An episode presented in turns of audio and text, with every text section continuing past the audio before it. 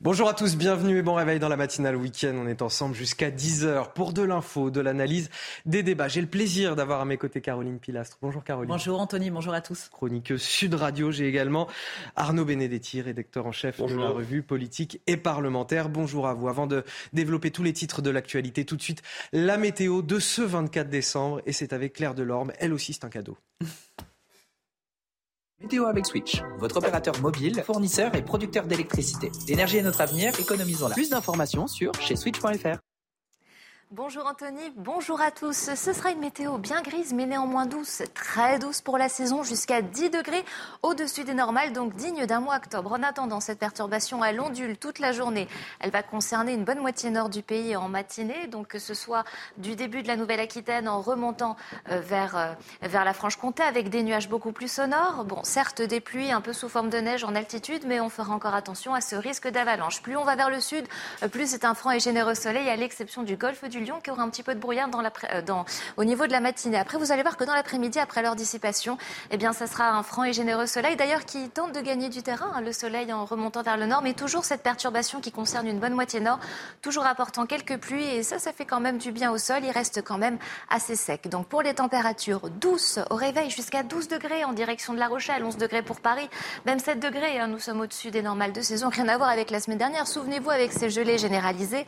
Et donc, dans l'après-midi, alors là, cette fois-ci, nous allons dépasser les 20 degrés par endroit, euh, surtout en direction de la Méditerranée et de la Corse, jusqu'à 20 degrés pour Perpignan, 20 degrés euh, pour Ajaccio et tout de même 11 degrés pour la Bourgogne, tout comme le Pays de Caux, 12 degrés en général pour la moitié nord sous les nuages. C'était votre météo avec Switch, votre opérateur mobile, fournisseur et producteur d'électricité. L'énergie est notre avenir, économisons-la. Plus d'informations sur chez switch.fr. Et à la une de votre journal de 7 heures, Emmanuel Macron dénonce une attaque odieuse dont les Kurdes ont été victimes en plein cœur de la capitale. Trois morts et trois blessés ce vendredi dans une fusillade. Qui est l'auteur de ces tirs mortels? On évoquera le profil de cet homme de 69 ans, de nationalité française et aux antécédents judiciaires accablants. Le gouvernement qui salue l'esprit de responsabilité, le dialogue social à la SNCF. Étonnant propos, alors que 200 000 Français sont privés de train pour rejoindre leur famille à Noël. Les contrôleurs grévistes, eux, ont obtenu gain de cause en signant un accord avantageux avec la direction. Mais pour les voyageurs, ce week-end, il est déjà trop tard, tout comme ces grands-parents isolés qui ne pourront pas retrouver leurs proches. Quelle réussite ce dialogue social une grève qui vient encore aggraver la solitude de nos aînés. À La Roche-sur-Yon, en Vendée, nous avons suivi les employés de cette société qui livre des repas et qui, pour Noël, euh, passeront un petit peu plus de temps avec les personnes âgées pour tenter de rompre l'isolement. Le reportage à la fin de ce journal. Et donc on commence avec euh, ce bilan terrible. Trois morts et trois blessés ce vendredi dans une fusillade au cœur de la capitale. Les faits se sont déroulés rue d'Anguin, dans le 10e arrondissement, devant le centre culturel kurde. Le ministre de l'Intérieur parle d'un homme qui a manifestement voulu s'en prendre à des étrangers. Emmanuel Macron dénonce une odieuse attaque dont les Kurdes de France ont été la cible. Retour sur les faits avec Célia Barotte et on en discute juste après. C'est peu avant midi que la fusillade a éclaté dans le 10e arrondissement de Paris. Le tireur présumé, William M., 69 ans, a ouvert le feu à plusieurs reprises rue d'Anguin. Particularité de cette rue, elle est située dans le quartier du Faubourg Saint-Denis, où se concentrent de nombreux commerces turcs et kurdes. C'est d'abord à proximité du centre culturel Ahmed Kaya que le tireur présumé s'est dirigé. Devant ce haut lieu de la communauté kurde, réputé proche du PKK, deux personnes sont décédées. Une autre a perdu la vie devant le restaurant Avesta, situé au numéro 15 de la rue commerçante. Le tireur présumé s'est ensuite dirigé dans un salon de coiffure voisin. Comme le prouvent ces images de vidéosurveillance, une fois dans l'établissement, William M a été désarmé avant d'être interpellé. Ce n'est pas la première fois que ce quartier, dit aussi le petit Istanbul, connaît un tel drame. En 2013, trois militantes kurdes avaient été assassinées rue Lafayette. Donc les motifs racistes font évidemment partie des investigations selon la procureure de Paris. Un mot également pour vous dire qu'une enquête a été ouverte pour tentative d'assassinat, violence volontaire avec armes et infraction à la législation sur les armes. Enquête confiée à la police judiciaire et non au parquet national antiterroriste. Hein. Il ne s'est pas saisi de cette affaire. Tout d'abord, Arnaud Benedetti, un premier mot sur ce qui s'est passé sur les faits. Bah, vous savez, dans ce genre d'affaires dramatiques, euh, d'abord, il faut se poser des questions plutôt que de tirer des conclusions. Alors, vous savez toujours qu'il y a toujours ceux qui tirent des conclusions alors que l'on n'a pas euh, l'ensemble du déroulé euh, des événements. Les questions sont multiples et variées. Première question, quels étaient les mobiles de cet individu? Pourquoi finalement a-t-il été libéré le 12 décembre après un an de préventive alors que ses antécédents judiciaires étaient déjà assez lourds et pourquoi il n'a pas été jugé en temps et en heure A-t-il agi seul? Ça, c'est une vraie question. En l'occurrence, euh, est-il instrumentalisé? Il a un profil, en tout cas, euh, euh, qui, sur le plan psychologique, est susceptible d'être assez manipulable. Mais là aussi, c'est une question. Il faut la poser. Donc, c'est à ce stade, on est véritablement encore dans le temps des, interrogations. Ensuite, il y a quand même un mot pour les, pour les Kurdes. C'est une, c'est un peuple, vous savez, c'est un peuple écartelé entre plusieurs États. C'est un peuple sans État, le peuple kurde. C'est un peuple résistant. C'est un peuple qui a payé un très lourd tribut à la lutte contre Daesh et d'ailleurs qui a été euh, largement laissé tomber euh, par euh, ceux qui avaient intérêt, en effet, à ce que, c'est-à-dire nous tous, à ce que Daesh ne l'emporte pas sur le terrain.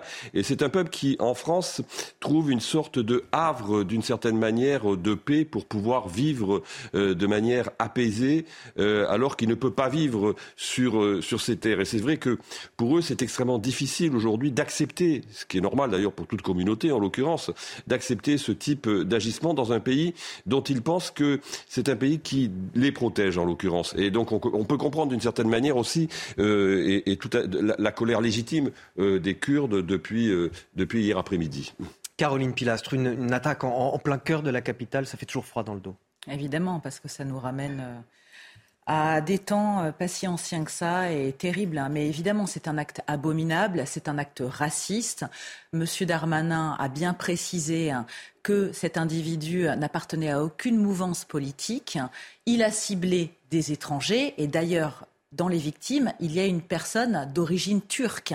À voir maintenant l'enquête, ce que va donner l'enquête. On ne peut pas s'avancer. Moi, je suis d'accord avec vous, Arnaud, mais ce qui est évident, c'est que les Kurdes ont payé un lourd tribut ces dernières années, puisqu'il y a dix ans de ça, trois militantes ont été assassinées euh, en pleine rue et la communauté n'a toujours pas de résultats liés à l'enquête et demande justement ce qu'il s'est passé. Et il y a un non-dit qui met cette communauté évidemment en dehors de l'effroi qu'ils ont vécu encore hier dans une colère sans nom puisqu'ils se disent on est pris pour cible et en plus de ça on n'a pas de réponse pour euh, lesquels nous sommes pris pour cible. Donc il faut avancer en étant extrêmement vigilant et moi je regrette déjà la récupération politique. Et on va en parler effectivement. Ce que vous venez de dire d'ailleurs nous, nous ramène à, ces violents incidents, ces images. Vous allez les voir, ces incidents qui ont éclaté dans l'après-midi entre les manifestants et les, et les forces de l'ordre, des policiers qui ont répliqué à des lancers de projectiles par des tirs de gaz lacrymogène, des poubelles qui ont également été incendiées, des barricades érigées,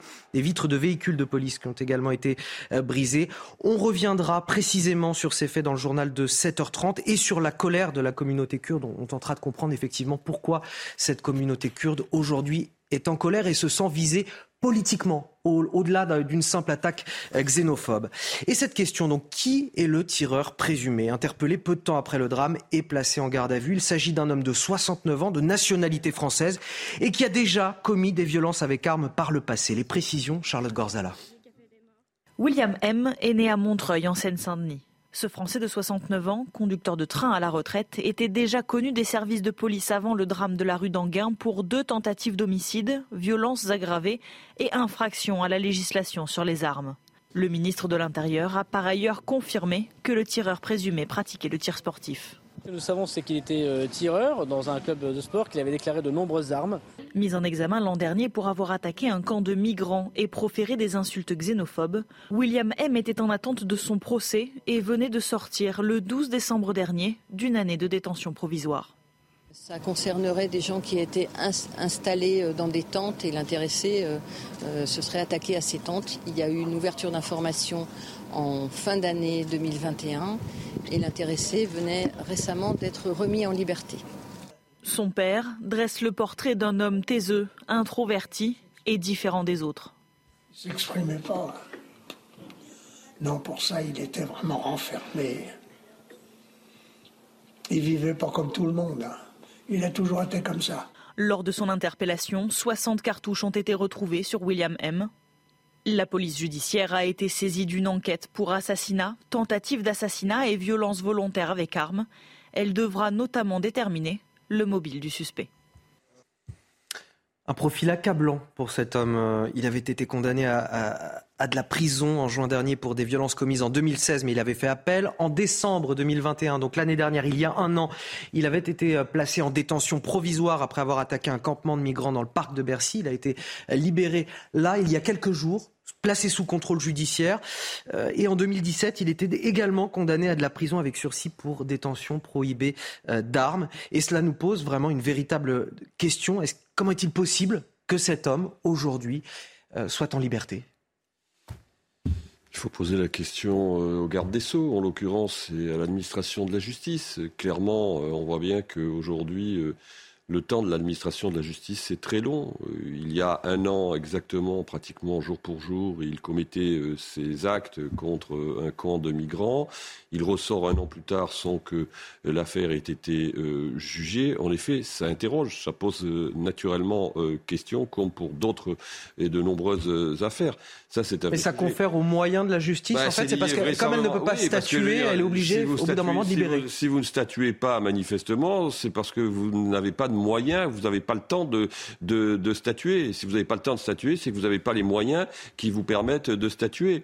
Euh, c'est toujours l'éternelle question du manque de, de, ressources euh, de la justice, même si les budgets, euh, il faut le reconnaître, du ministère de la Justice ont, augmenté ces, ces dernières années, mais c'est manifestement euh, insuffisant. Quant au profil psychologique euh, du, euh, du tueur présumé, comme l'on dit en langage judiciaire, j'allais dire, il est assez, en effet, comme vous le dites, accablant, c'est-à-dire que c'est un profil obsessionnel, raciste, manifestement, ça, il n'y a pas de doute là-dessus. Après, la question est de savoir si y a un lien structuré avec des groupes, des groupuscules d'extrême droite. Apparemment, non. En tout cas, c'est ce qu'a dit le ministre de l'Intérieur.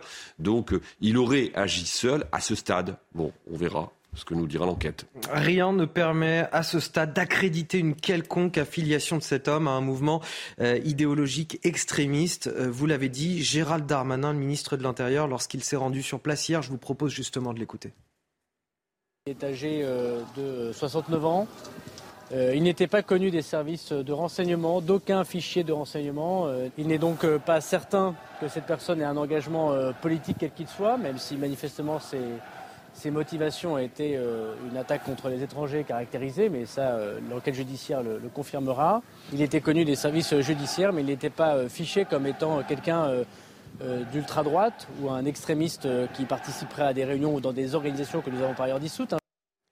Il y a quand même beaucoup de choses à, côté desquelles on, est passé dans cette affaire. Déjà, la justice qui n'a pas pu se faire en temps et en heure et cet homme qui est libéré. On apprend qu'il n'était inconnu des fichiers du renseignement territorial et de la DGSI. Là aussi, je me dis que ça pose peut-être question au vu euh, du type d'attaque qu'il a pu commettre euh, auparavant et notamment d'une attaque à caractère raciste, on l'a vu dans ce euh, campement de migrants à Bercy. Est-ce que cet homme n'aurait pas dû être suivi par les services de renseignement également? Sans hésitation, oui. En tant que citoyen, on se dit que c'est effarant qu'un profil comme celui-ci puisse sortir et réitérer un acte raciste. On le rappelait, mais il a quand même pris pour cible l'année dernière un camp de migrants avec une personne qui a été grièvement blessée au dos et à la cuisse. Et ce migrant, quand il a appris que son agresseur était sorti, est resté hébété parce qu'il n'a même pas été prévenu. Donc, je, peux vous lire le témoignage de, cette personne dans, le, dans le Parisien aujourd'hui euh, en France. C'est Osman, érythréen de 44 ans, qui a été donc victime euh, de cet homme et qui dit quand j'ai vu que c'était lui, je n'ai pas compris. Je croyais qu'il était encore en prison. Il n'a pas encore été jugé. Comment c'est possible? Comment il a pu sortir et je n'avais pas été prévenu Il aurait très bien pu décider de me retrouver pour se venger. Évidemment, c'est sidérant. On comprend euh, la double peine de cette victime. Mais oui, à mon avis, il y a eu des couacs de la justice. On sait très bien que malheureusement, beaucoup de personnes qui sont relâchées ne sont pas suivies psychologiquement parce qu'il y a aussi un manque, une pénurie de psychologues. Enfin, dans ce pays, tout craque. Donc euh, la justice, en priorité dans ce dossier, euh, doit rendre des comptes. Alors je ne sais pas s'ils ont failli ou pas, mais extérieurement, on se dit comment est-ce que cet individu, hein, psychologiquement parlant, en dehors évidemment, euh, de cibler des étrangers et donc pour moi, il n'est pas euh, totalement altéré. Euh, puisqu'il savait très bien à qui s'en prendre. Donc il faut être très vigilant et prudent justement sur cette question et ne pas faire d'amalgame tant qu'on n'a pas les résultats de l'enquête complète. Mais c'est vrai qu'on se dit combien y a-t-il encore de profils de ce type dehors? Sans parler de l'aspect psychiatrique, là aussi on entend son père dans le reportage nous dire qu'il était taiseux, renfermé, qu'il ne vivait pas comme tout le monde, il est cinglé, il est fou. Voilà, là aussi. Oui, alors ça c'est le témoignage. Parce que la psychiatrie est aussi passer à côté d'un tel individu C'est une question que... que le profil ne soit pas totalement équilibré, ça me paraît quand même assez, j'allais dire, euh, assez, assez assuré. Après, euh, clairement, euh, bon, si vous voulez, c'est vrai qu'il y a quand même des interrogations qui se posent sur la façon dont on a géré ce cas au niveau de l'appareil judiciaire. Est-ce que vous pensez y a de la... sort le 12, Il sort le 12 décembre et il réitère des actes qui sont des actes de type quand même, qui ne sont pas qualifiés d'ailleurs de terroristes hein, pour l'instant euh, par, le, par le parquet. On verra ce qu'il en est. Ce qui est d'ailleurs assez surprenant parce que, bon, en général, ils ont une vision plus large. Euh, pour, et là, en l'occurrence, bon, pour l'instant, ils, ils, ne, retiennent pas ce, motif à ce stade. En tout cas, ce qui est sûr, c'est que le 23, décembre, le 23 décembre, il, s'en prend à, des de rue, rue ce qui montre bien que c'est quelqu'un qui, en tout cas, semble assez déterminé et très obsessionnel. Est-ce qu'il y a de la récupération politique sur cette affaire? On entendait euh, euh, la gauche hier qui accusait l'État d'avoir négligé le danger de l'extrême droite. Euh, Olivier Faure, notamment patron du PS, qui s'est passé doit réveiller chacun d'entre nous sur le danger que représente l'extrême droite. Clémentine Autain également, députée euh, La France Insoumise. Quand le sommet de l'État prendra-t-il au sérieux cette menace terroriste? Alors qu'on l'a vu tout à l'heure, euh, Gérald Darmanin précise que pour l'heure, on ne peut établir aucune affiliation avec un, groupe d'extrême Le ministre de l'Intérieur est à ce stade, il faut euh, lui reconnaître en tout cas sa grande prudence. Et il a raison d'être extrêmement prudent, parce que euh, les faits euh, doivent nous inciter à la prudence. Du côté euh, de la gauche, et notamment de la France insoumise, finalement, ils reprochent ce qu'ils reprochent à leurs adversaires, c'est-à-dire tout simplement, en l'occurrence, enfin, ils reprochent, ils agissent comme, ils agissent comme, comme, comme, comme ce qu'ils reprochent à leurs adversaires plutôt, c'est-à-dire que, mmh. en effet, ils, ils utilisent l'émotion immédiate liée à un événement dramatique pour tout de suite enclencher un combat, un combat politique alors que les motivations soient racistes, c'est une chose, mais que ensuite on cherche à faire un lien, parce que c'est ce qui c'est ce qu'il y a d'ailleurs ces déclarations avec des formations politiques ou des responsables politiques. En effet, ça me paraît à ce stade quelque chose de relativement abusif. C'est dangereux en plus. Alors Caroline Pilas, je vous donne la parole dans un instant. Il est 7h15, c'est l'heure du rappel de l'actualité. Et aujourd'hui, c'est avec vous, Adrien Spiteri. Bonjour. Bonjour Anthony, bonjour à tous. À la une de l'actualité, cette tempête historique aux États-Unis. 1,5 million de foyers américains sont privés d'électricité. Des milliers de vols sont annulés dans le pays. Conséquence de chutes de neige et de températures glaciales. Les ressentis atteignent parfois les moins 50 degrés. La dépression pourrait ensuite se déplacer vers le Québec. Pelé passera Noël à l'hôpital. L'une des filles de la légende brésilienne a publié hier soir une photo en sa compagnie sur son compte Instagram. Une nuit de plus ensemble, a-t-elle déclaré. L'ex-footballeur de 82 ans lutte toujours contre un cancer du côlon. Et puis le Père Noël commence à tourner. Il est parti de son village de Rovaniemi en Finlande. Des dizaines de millions de kilomètres l'attendent désormais pour sa traditionnelle distribution de cadeaux. Il assure avoir reçu énormément de lettres cette année, Anthony.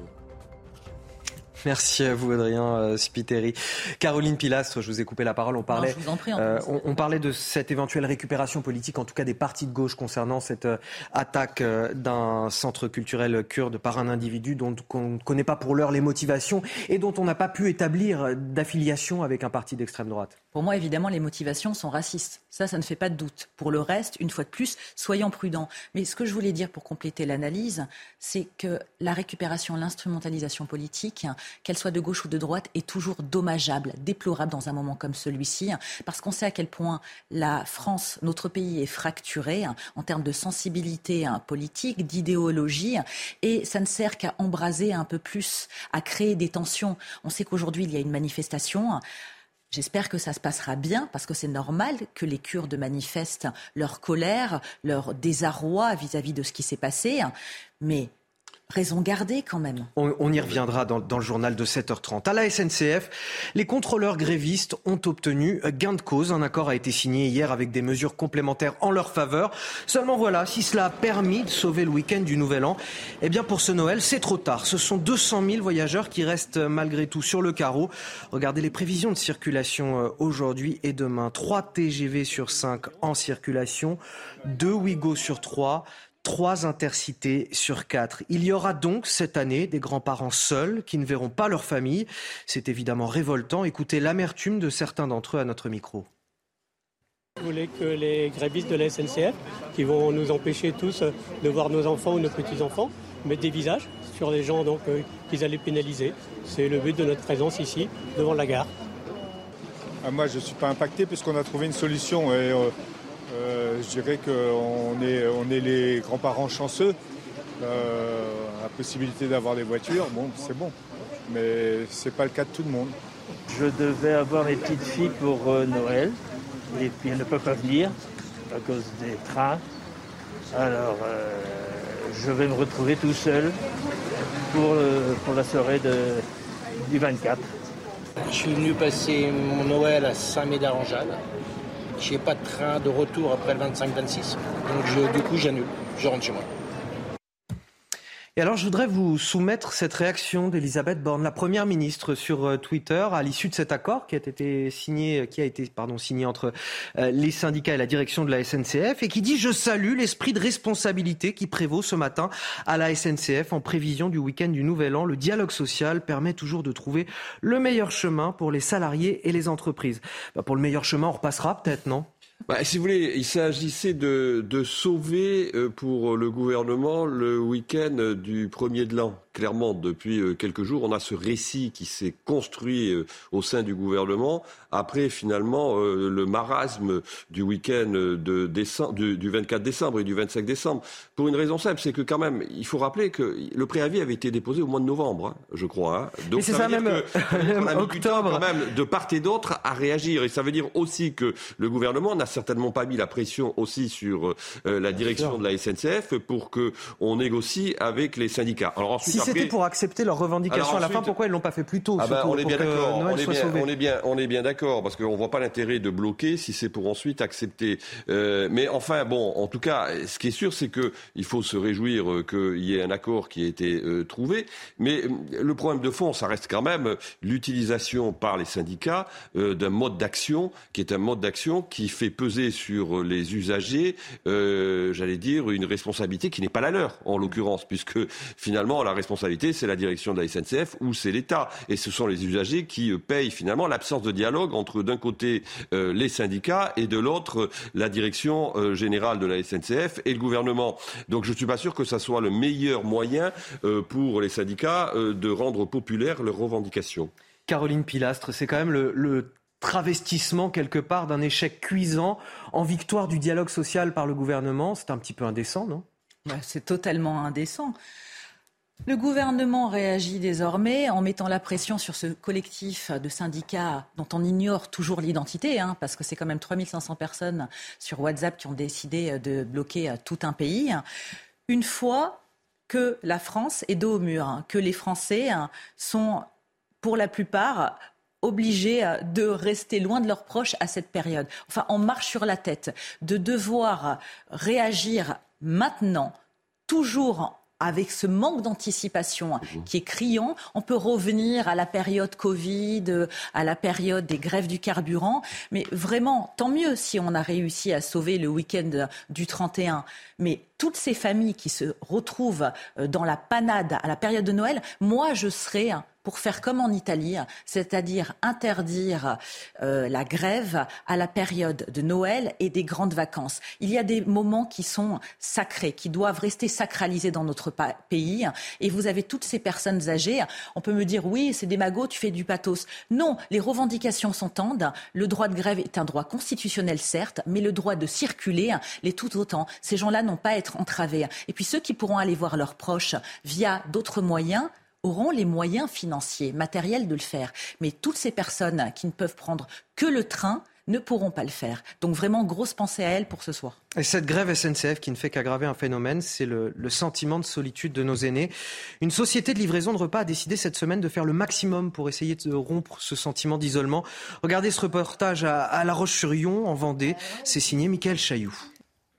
Dans cette société de livraison de repas à domicile, la moyenne d'âge des clients se situe autour de 84 ans. Pour cette semaine de Noël, il y a les petits cadeaux pour chacun, mais le dirigeant a souhaité faire beaucoup plus. Habituellement, on calibre plutôt nos tournées avec 4 minutes d'attention, enfin on va passer 4 minutes chez les personnes. Et là, sur une semaine comme ça, on est plutôt sur 10 minutes, un quart d'heure. On met vraiment le business de côté euh, pour passer plus de temps chez, chez nos, nos clients convives. On va les appeler convives aujourd'hui. Et coucou La tournée fait étape chez Yvette et Michel, 86 et 88 ans. La bouteille de champagne et le calendrier 2023 font leur petit effet sur un couple qui vit au quotidien dans un certain isolement. C'est un contact. Voilà. C'est quelquefois la seule personne qu'on va voir dans la journée hein, ou dans la semaine.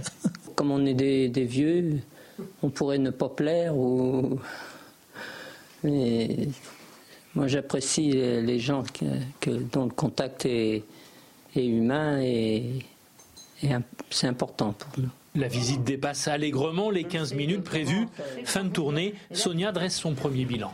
Il y a bien un, un bon 50% de, des personnes mais qui n'auront pas leur famille euh, avec eux quoi, pour Noël. En 2022, 2 millions de personnes âgées souffrent de solitude en France, un chiffre en hausse de 122% par rapport à 2017.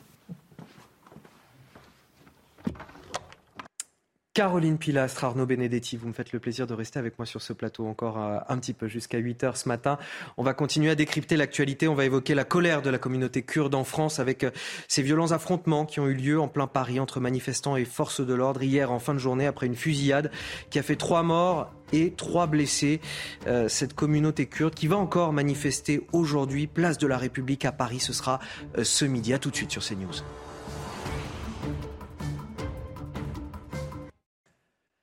7h29 sur CNews. Bon réveil à ceux qui nous rejoignent. Je suis toujours sur ce plateau avec Caroline Pilastre et Arnaud Benedetti pour commenter, décrypter l'actualité à la une de votre journal de 7h30. La communauté kurde en France en colère. De violents affrontements ont eu lieu en plein Paris entre manifestants et forces de l'ordre après une fusillade ce vendredi qui a fait trois morts et trois blessés. Au-delà d'une attaque xénophobe, ils dénoncent un attentat politique. Ils manifesteront encore leur colère ce midi, place de la République à Paris. Les fêtes de fin d'année toujours sous le signe de la menace terroriste, une menace encore très élevée. Le ministre de l'Intérieur a demandé une présence renforcée des policiers et gendarmes devant les lieux de culte. Nous avons suivi une patrouille pédestre devant une synagogue de Boulogne-Billancourt. Le reportage à suivre. Ils luttent également contre le terrorisme, mais à des milliers de kilomètres de chez nous. Ce sont nos militaires en opération extérieure. En ces fêtes de fin d'année, alors qu'ils sont engagés et loin de leur famille, on vous présente leur mission. Dans ce cinquième épisode, nous serons sur une base de la coalition internationale au Koweït. Un reportage signé Antoine Estève. On commence évidemment avec ces affrontements violents qui se sont déroulés hier en fin de journée entre manifestants kurdes et forces de l'ordre dans le 10e arrondissement de la capitale. Des Kurdes en colère après une attaque terrible qui s'est produite rue d'Anguin ce vendredi peu avant midi. La fusillade a fait trois morts et trois blessés, tous ciblés par un tireur déjà connu de la justice pour des agressions à caractère xénophobe. Le récit de cette fin de journée extrêmement tendue, c'est avec Éloi Rochebrun. Des policiers qui reculent, la rue noyée dans le gaz lacrymogène, une foule en furie. Hier après-midi à Paris, le quartier de la rue d'Anguien a été plongé dans le chaos. À l'origine des affrontements entre les manifestants kurdes et la police, le strict périmètre de sécurité établi autour du lieu de la fusillade. Les manifestants ont commencé à scander le nom de celui qu'ils considèrent comme le commanditaire, puis la tension est montée très vite. Les forces de l'ordre débordées ont subi des jets de projectiles et les manifestants ont même construit des barricades et incendié du mobilier urbain. Six policiers ont été blessés et une personne a été interpellée. Le calme n'est revenu qu'aux alentours de 20h et vers 22h, à l'initiative du Conseil démocratique kurde, des centaines de personnes se sont rassemblées pacifiquement sur les lieux du drame. Des bougies ont été allumées en mémoire des victimes. Un autre rassemblement aura lieu aujourd'hui, place de la République. Alors, je voudrais qu'on tente sur ce plateau pour nos téléspectateurs d'expliquer pourquoi la colère de cette communauté euh, kurde, pourquoi elle voit au-delà d'une attaque xénophobe, pourquoi elle y voit aujourd'hui quelque chose de politique, Arnaud Benedetti? Tout simplement parce que si vous écoutez euh, les représentants, en tout cas en France, euh, des, Kurdes, leur, j'allais dire leur, formalisation politique, ils disent clairement que le, ils désignent, ils désignent, ils désignent un, coupable, en tout cas un suspect, c'est la Turquie. Et c'est M. Erdogan. D'ailleurs, ces manifestants. On, les entend crier euh, Erdogan. Euh, D'Erdogan, Erdogan assassin, je crois. Euh, et il considère que vraisemblablement, euh, vous savez, il y a, y a, une mémoire. il y a dix ans, ça a été rappelé tout à l'heure, trois femmes ont été assassinées. Euh, les Kurdes n'ont pas de réponse aux interrogations qu'ils posent concernant cette affaire euh, depuis dix ans. Et dix ans plus tard, euh, se produit à nouveau, quasiment sur le même lieu, un, assassinat de trois Kurdes. Il y a une quatrième personne aussi qui est, qui est, toujours à ce stade en, danger également. Donc euh, les questions qu'il pose sont des questions politiques et euh, manifestement, euh, il considère qu'ils n'ont pas de réponse de la part du gouvernement français et de l'État français. Alors après, ça ne justifie en rien, si vous voulez, ce qui s'est passé suite euh, à la venue euh, de M. Darmanin. Je ne suis pas sûr que ce soit en s'affrontant avec les forces de police que l'on fasse progresser euh, sa cause, quelle, que soit la légitimité de cette, cause. mais en tout cas, clairement, pour les Kurdes, il s'agit d'une action où ils voient la main d'Ankara derrière ce, ce drame. Alors, vous parlez d'un antécédent. il y a dix ans, cette attaque qui est survenue l'assassinat de trois militantes kurdes du, PKK dans ce même quartier exactement. Je voudrais vous faire écouter euh, Boris James, euh, James historien à l'Institut français du Proche-Orient, qui, qui, remet effectivement en perspective. On est euh, quasiment dix ans jour pour jour après cette attaque. Écoutez. Effectivement, le centre Ahmed Kaya euh, a été aussi le, théâtre d'une attaque qu'on peut qualifier de terroriste. La personne qui euh, a été soupçonnée de, cet euh, assassinat a été incarcérée et malheureusement est décédé en, prison. Et donc on a, eu très peu de, de clarifications sur, sur ce qui s'était passé, même si de très forts soupçons pèse sur, à la fois sur l'extrême droite euh, turque et les services de sécurité euh, turcs qui ont pu jouer un rôle dans, cette, euh, dans, dans cet événement. Ça laisse finalement penser, d'après les Kurdes, que cet homme aurait pu être missionné, manipulé peut-être par... Euh... Ah bah, pour les, hein. Oui, pour les Kurdes, c'est clair. Il suffit encore une fois d'entendre les responsables kurdes à Paris euh, qui, eux, pointent la responsabilité de manière très explicite du régime de M. Erdogan. C'est vrai que, encore une fois, le profil euh, de l'assassin présumé est un profil qui apparaît forcément instrumentalisable et manipulable. Ce n'est pas la première fois que euh, finalement euh, des, des, actions terroristes euh, utilisent des profils de ce type pour passer à l'acte, en l'occurrence. Mais enfin bon, encore une fois, il est trop tôt aujourd'hui. C'est une question, c'est une interrogation. Il est trop tôt pour avoir des réponses qui soient des réponses précises. C'est ça, on peut Caroline malheureusement s'avancer encore pour savoir si cet individu était le bras armé d'Erdogan et donc de la Turquie. Mais au vu du passé euh, des trois militantes hein, euh, qui ont été assassinées dans le même quartier, en pleine rue, en pleine journée, hein, et où la communauté kurde attend toujours des réponses à ce jour, ne sait pas réellement qui était derrière cet assassinat. C'est légitime de leur part qu'ils se posent des questions et que quelque part ils fassent une corrélation. Y en a-t-il Y en a-t-il pas? Ça sera la justice de le déterminer. Mais il ne faut pas non plus comme on le disait tout à l'heure, que cette situation, en dehors de la peine et du dégoût qu'ils ont d'avoir été quelque part abandonnés par la France, sachant qu'ils se sont battus quand même aussi pour nous contre Daesh, d'en arriver à s'attaquer aux forces de l'ordre qui ne sont responsables de rien à part que de faire leur travail et de s'en prendre aussi au mobilier urbain. C'est dommageable aussi hein, sur ce point. Caroline Pilastre, Arnaud Benedetti, je vous propose d'écouter le porte-parole du Conseil euh, démocratique kurde de France qui a jugé inadmissible que le caractère terroriste ne soit pas retenu dans cette affaire. Écoutez. L'une des victimes aujourd'hui assassinées était l'une des responsables du mouvement des femmes kurdes en France. C'est pourquoi, il y a un caractère politique. C'est pourquoi il y a un caractère terroriste. Que personne n'essaye de nous faire croire qu'il s'agit d'un simple attentat orchestré par l'extrême droite.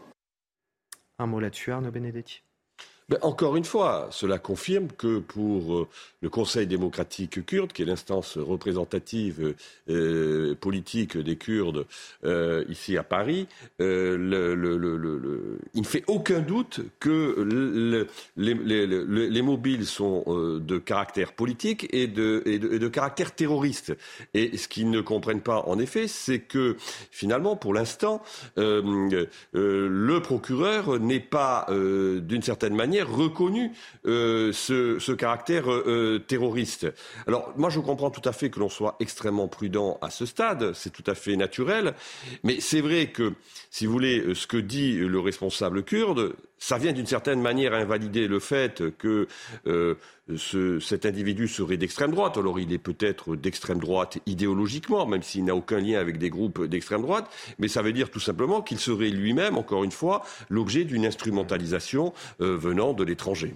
Alors, autre point, les manifestants scandaient euh, à la police, vous ne nous protégez pas euh, aux forces de l'ordre. Est-ce qu'il n'y a pas là aussi un ressentiment qui est lié à leur lutte aussi contre Daesh en Syrie et en Irak? En gros, on vous aide à lutter contre le terrorisme, mais vous, vous ne nous protégez pas. Cette communauté se sent abandonnée, c'est ce qu'on disait tout à l'heure. Avec ces slogans scandés, hein, c'est exactement le fond de leur pensée.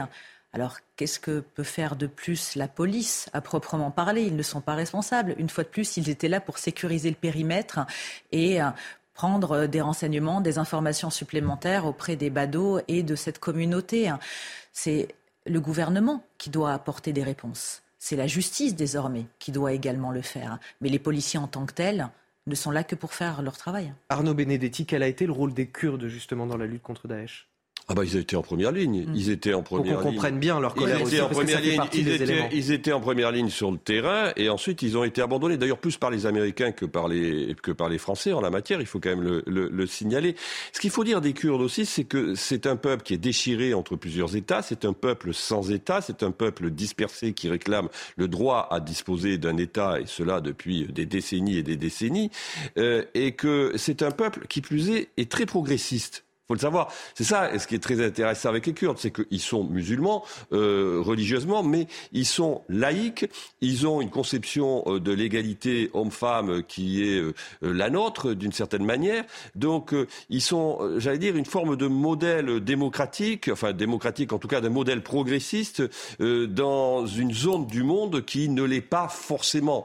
Donc, c'est vrai que en plus, c'est une communauté qui, en France, est une communauté qui est assez intégrée. Hein, euh, d'une certaine manière, qui ne pose pas de difficultés majeures en termes d'intégration, qui a des revendications politiques. Et encore une fois, oui, vous avez raison de le dire, au moment de la lutte contre Daesh, ils ont été en première ligne et c'est eux qui ont permis, entre autres, euh, de euh, faire reculer Daesh sur le terrain, notamment en Irak et en Syrie. Effectivement. eux ont payé un lourd tribut par rapport à nous et aux Américains qui avons envoyé des drones et du matériel. Mais il n'y avait pas de présence à proprement parler physique. Mmh eux, oui. Un, dernier mot pour préciser qu'il y a un rassemblement aujourd'hui, place de la République de la communauté euh, turque, euh, kurde. Pardon. Ce sera à midi euh, tout à l'heure. On peut craindre là aussi des, débordements ou pas? Alors en général, ce que l'on sait des manifestations qui sont organisées par les Kurdes, c'est que ce sont des manifestations qui sont très encadrées. Ce sont des militants chevronnés. Ensuite, on n'est pas à l'abri dans ce type de moment où l'émotion est à vif, on n'est pas à l'abri de débordements. Le niveau de la menace terroriste en France qui est euh, très élevé, d'autant plus en cette période de fête, comme chaque année bien évidemment. C'est pourquoi le ministre de l'Intérieur a demandé au préfet une forte vigilance. Gérald Darmanin demande notamment la présence de policiers euh, à pied renforcés devant les lieux de culte. Nous avons justement suivi une patrouille pédestre de la police nationale. Elle sécurisait une synagogue à Boulogne-Billancourt. Le reportage est signé Fabrice Elsner et Sarah Varny. Autour de cette synagogue, la présence policière a été renforcée. Cette équipe de police sécurise à pied un lieu sensible, d'autant plus en cette période des fêtes juives de Hanouka. Vous allez bien Oui, très bien, merci. Bon, comment ça se passe ce soir? Ça va, ben voilà, les fêtes se déroulent sur une semaine. Patrouille pédestre, policiers en civil ou encore équipe fixe avec armes longues, un dispositif de sécurisation important mis en place à la demande du ministre de l'Intérieur. Nous, ce qu'on recherche, en fait, c'est la dissuasion c'est de montrer en fait aux potentiels délinquants ou, auteurs d'une menace terroriste qu'on est présent et qu'on est là pour sécuriser en fait les, fidèles de tout culte confondu. Une sécurisation des lieux qui rassure les fidèles. C'est important pour nous de savoir qu'on peut s'appuyer sur les forces de l'ordre. Il y a un effet, bien entendu, dissuasif euh, en cas de menace. Et pour nos fidèles, c'est toujours rassurant. Autour des différents lieux de culte juifs, chrétiens et orthodoxes, un dispositif similaire de sécurisation sera mis en place pour les fêtes de fin d'année. Caroline Pilastre, tout cela nous rappelle que les années passent et que la menace terroriste est toujours aussi présente dans le pays. Néanmoins, euh, les policiers et les gendarmes sont aujourd'hui davantage formés face à cette menace? Je l'espère et je le pense sincèrement. Malheureusement, on vit avec cette épée de Damoclès et on a la sensation euh, que cela va perdurer encore très longtemps, puisque nous sommes toujours en alerte vermillon. Il ne faut pas oublier la menace terroriste, mais c'est vrai que je trouve ça tellement triste qu'à une période en plus particulière pour les fêtes, puisque c'est Noël, mais c'est également Hanouka, qu'il y ait ces militaires qui font très bien leur travail, qui soient obligés de sécuriser, ces lieux de culte, et que ces lieux de culte, comme ces fidèles, soient potentiellement pris pour cible. Gérald Darmanin disait il y a une semaine, 39 attentats islamistes et 9 attentats d'ultra-droite ont été euh, déjoués depuis 2017. Euh, Arnaud Benedetti, on peut se féliciter de l'efficacité de nos services de renseignement, de ces hommes de l'ombre qui font qu'aujourd'hui, bah, euh, de nombreuses familles, sans le savoir, ne sont pas orphelines d'un proche? Oui, il faut se féliciter de leur, efficacité, mais je voudrais revenir sur ce que disait Caroline, elle a parfaitement raison, c'est que la sécurisation de ces lieux de culte, c'est en effet une nécessité absolue compte tenu, du contexte.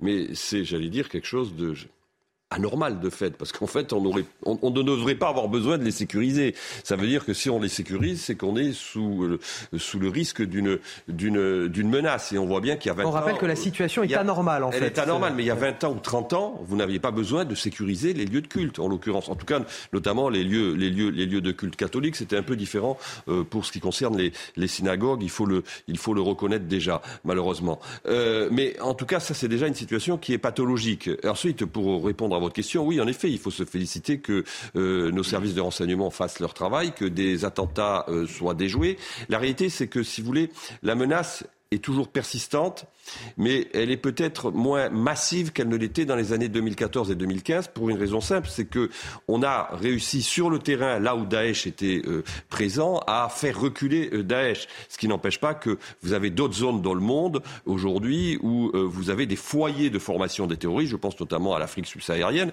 en l'occurrence, qui restent des, des, des, menaces absolues pour, pour la France et pour l'ensemble des pays européens d'ailleurs.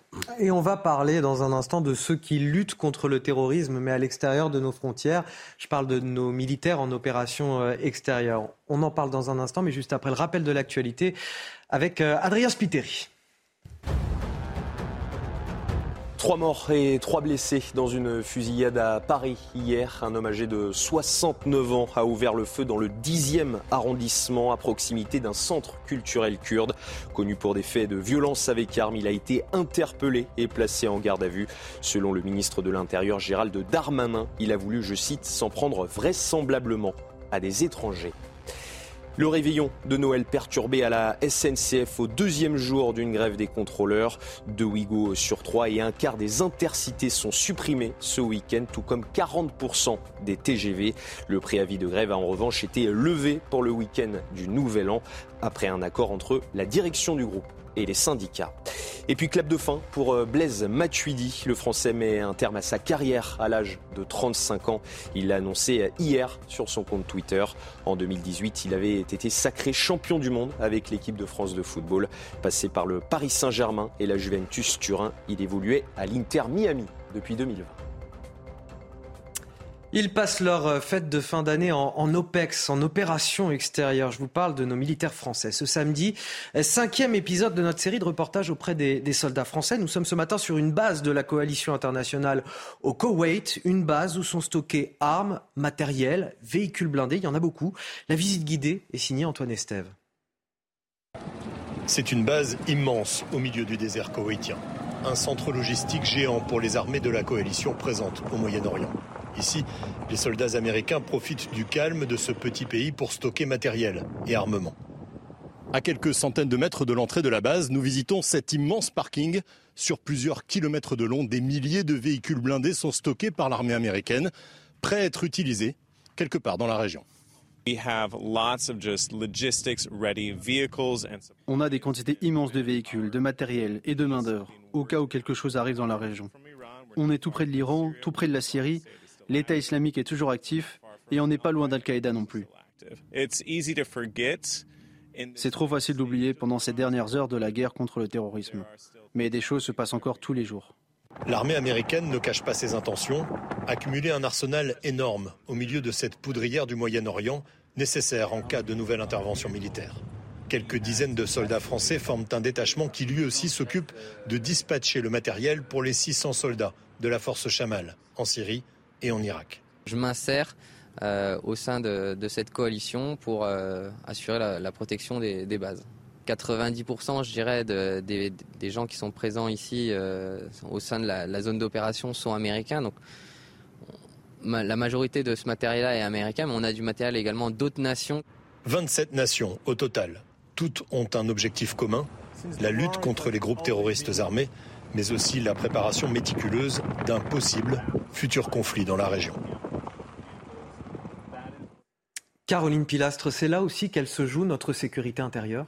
Bien évidemment, et que dire de plus sur ces militaires, à part que ce sont les héros du quotidien, ce sont des gens extrêmement courageux qui nous sécurisent aussi sur notre territoire. Heureusement qu'ils sont présents, et j'ai une pensée particulière pour eux et leurs familles en cette journée de Noël ça a un impact très concret sur notre sécurité intérieure que, ces opérations extérieures de nos militaires français? Ah, clairement, c'est essentiel.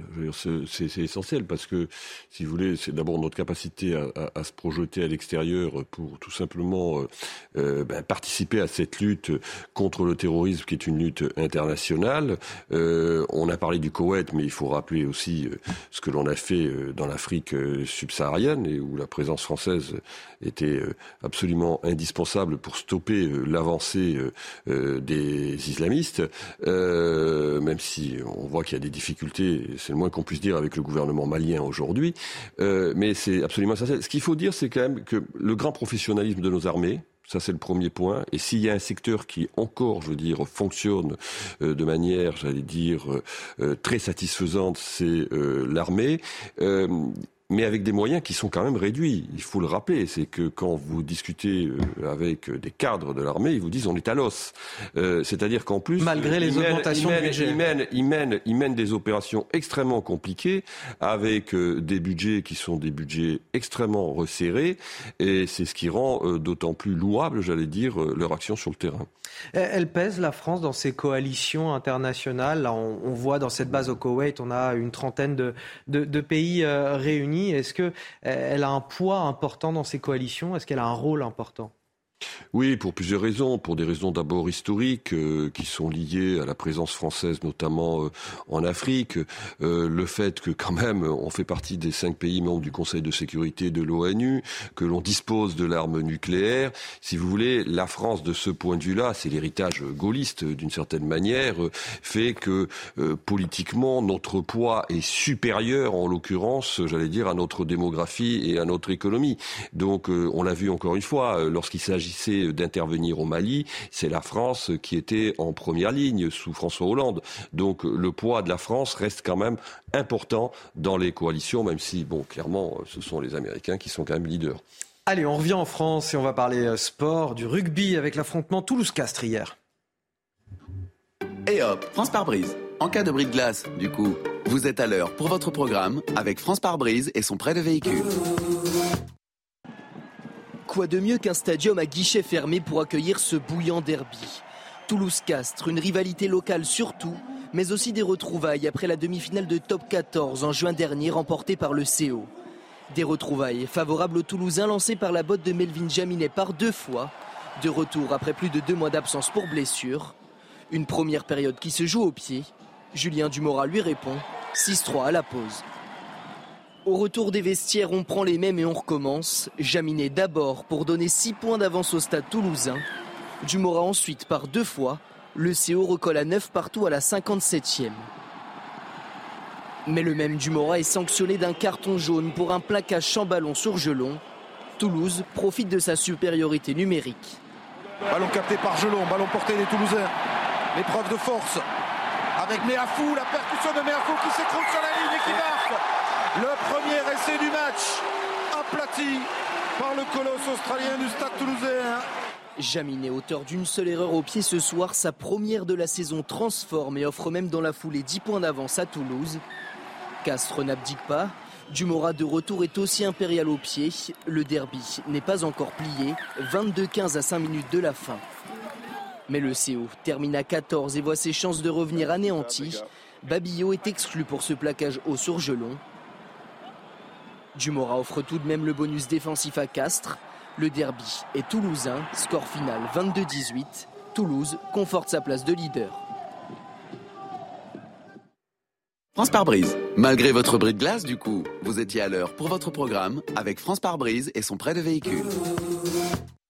Caroline Pilastre, Arnaud Benedetti, je crois que j'ai plus qu'à vous souhaiter un, un excellent réveillon. Le... Merci, Anthony, à vous aussi. Hein. Est-ce qu'on a de bonnes choses prévues au menu ce soir? C'est quoi les classiques?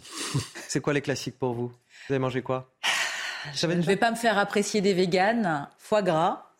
Oui, effectivement. J'adore ça. Mais c'est très bon. C'est très bon, champagne. On, fait, on, va faire un peu classique et puis un peu cuisine du monde parce que j'aime bien le mélange des genres aussi. Hein. L'important, c'est de partager, d'être en famille, d'être avec les gens qu'on aime. Hein. C'est pas la quantité, c'est la qualité qui compte. Ça, les très beaux mots euh, ce matin sur ça vous plaît News. Arnaud Benedetti, qu'est-ce que vous aurez bon, sur Ça votre sera à peu près la même chose, les grands classiques euh, du réveillon, foie gras, chapon, etc., etc. Voilà, une cuisine roborative. Voilà. Allez, vous restez avec nous sur CNews. Justement, on va parler de, de ce repas de Noël ce soir, des dernières courses. Hein, c'est le rush en ce moment pour acheter tous les bons produits, foie gras, saumon fumé, bûche de Noël. On en parle dans un instant.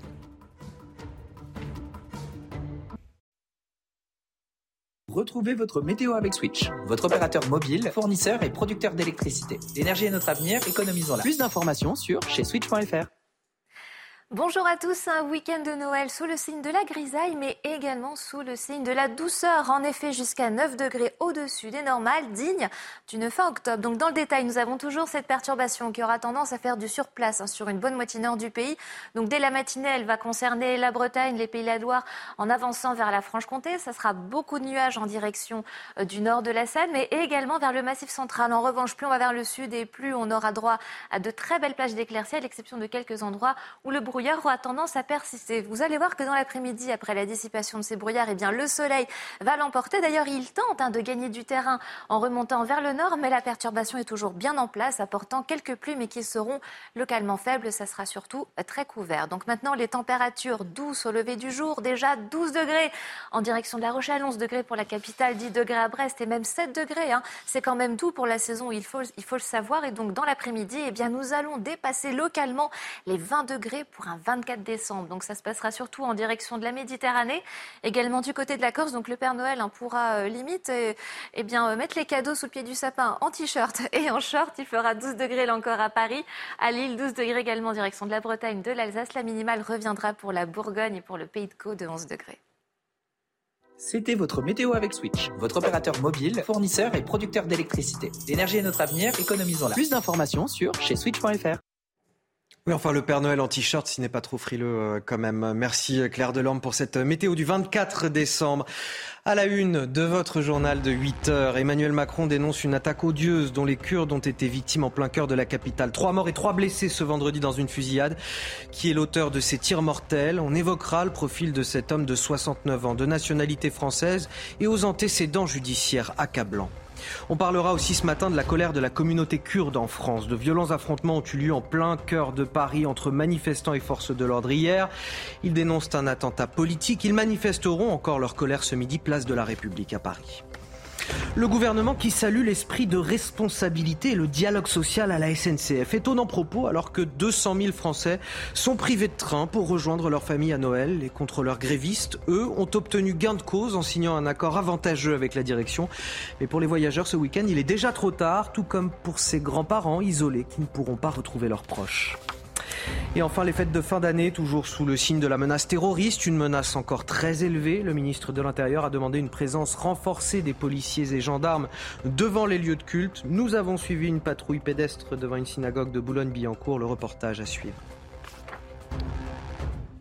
Je vous l'avais promis, on va tout d'abord parler euh, du repas de Noël. Vous allez peut-être faire vos toutes dernières courses ce matin. Évidemment, vous l'avez vu, le prix d'absolument tous les produits a flambé ces dernières semaines, ces derniers mois. Mais pour beaucoup de Français, pas question de faire des économies sur le repas de Noël. On se serrera la ceinture un petit peu plus tard.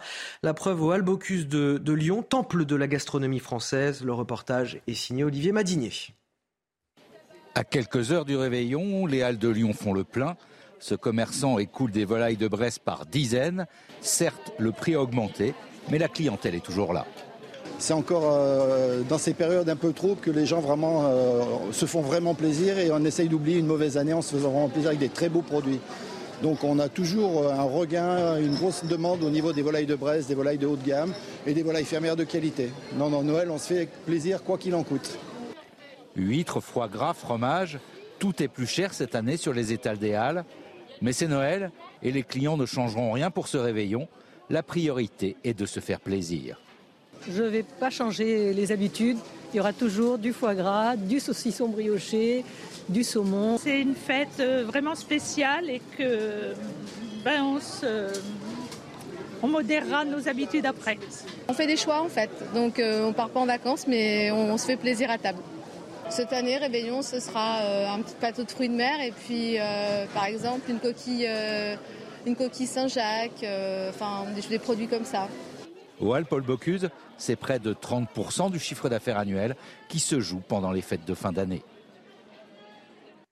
Il y a ceux qui passeront euh, Noël en famille et ceux qui passeront Noël seuls, et notamment des personnes âgées, souvent euh, isolées. Un sentiment de solitude très important. Une société de livraison de repas a décidé euh, cette semaine de faire le maximum pour essayer de rompre ce, sentiment d'isolement. Regardez ce reportage à La Roche-sur-Yon, en Vendée. Il est signé Michael Chailloux. Dans cette société de livraison de repas à domicile, la moyenne d'âge des clients se situe autour de 84 ans. Pour cette semaine de Noël, il y a les petits cadeaux pour chacun, mais le dirigeant a souhaité faire beaucoup plus. Habituellement, on calibre plutôt nos tournées avec 4 minutes d'attention, enfin on va passer 4 minutes chez les personnes. Et là, sur une semaine comme ça, on est plutôt sur 10 minutes, un quart d'heure. On met vraiment le business de côté pour passer plus de temps chez, chez nos, nos clients convives. On va les appeler convives aujourd'hui. Et coucou La tournée fait étape chez Yvette et Michel, 86 et 88 ans. La bouteille de champagne et le calendrier 2023 font leur petit effet sur un couple qui vit au quotidien dans un certain isolement. C'est un contact. Voilà. C'est quelquefois la seule personne qu'on va voir dans la journée hein, ou dans la semaine. Comme on est des, des, vieux, on pourrait ne pas plaire ou. Mais moi, j'apprécie les gens que, que, dont le contact est, est humain et, et c'est important pour nous. La visite dépasse allègrement les 15 minutes prévues. Fin de tournée, Sonia dresse son premier bilan. Il y a bien un, un bon 50% de, des personnes qui n'auront pas leur famille euh, avec eux quoi, pour Noël. En 2022, 2 millions de personnes âgées souffrent de solitude en France, un chiffre en hausse de 122% par rapport à 2017. Et cette belle image pour finir, avis aux, aux enfants et puis peut-être aux, plus grands aussi. Le Père Noël qui commence sa tournée. Il est parti de son village de Rovaniemi en Finlande. Des dizaines de millions de kilomètres l'attendent pour sa traditionnelle distribution de, de, cadeaux. Il assure avoir reçu énormément de lettres cette année, peut-être euh, certainement d'ailleurs la vôtre. On l'espère en tout cas. On vous souhaite d'être gâté d'ici demain matin. Vous restez avec nous sur CNews. Évidemment, la matinale week-end se poursuit avec de l'info, de l'analyse, des débats. Dans un instant, face à Bigot avec Guillaume Bigot, politologue, qui va nous décrypter l'actualité sur CNews et sur Europe 1. Bonjour et bon réveil à tous. Si vous nous rejoignez sur CNews et sur Europe 1, 8h10, c'est l'heure, comme d'habitude, de Face à Bigot. 45 minutes d'infos décortiquées, analysées par Guillaume Bigot, politologue, et son regard sans concession. Bonjour Guillaume Bigot. Bonjour Anthony Favali, bonjour à tous nos auditeurs et téléspectateurs. On va commencer aujourd'hui avec ce bilan terrible. Trois morts et trois blessés ce vendredi dans une fusillade au cœur de la capitale. Les faits se sont déroulés rue d'Anguin, dans le 10e arrondissement, devant le centre culturel kurde. Le ministre de l'Intérieur parle d'un homme qui a manifestement voulu s'en prendre à des étrangers. Emmanuel Macron dénonce une odieuse attaque dont les Kurdes de France ont été la cible. Retour sur les faits avec Célia Barotte. C'est peu avant midi que la fusillade a éclaté dans le 10e arrondissement de Paris. Le tireur présumé, William M., 69 ans, a ouvert le feu à plusieurs reprises rue d'Anguin. Particularité de cette rue, elle est située dans le quartier du Faubourg Saint-Denis, où se concentrent de nombreux commerces turcs et kurdes. C'est d'abord à proximité du centre culturel Ahmed Kaya que le tireur présumé s'est dirigé. Devant ce haut lieu de la communauté kurde, réputé proche du PKK, deux personnes sont décédées. Une autre a perdu la vie devant le restaurant Avesta, situé au numéro 15 de la rue commerçante. Le tireur présumé s'est ensuite dirigé dans un salon de coiffure voisin.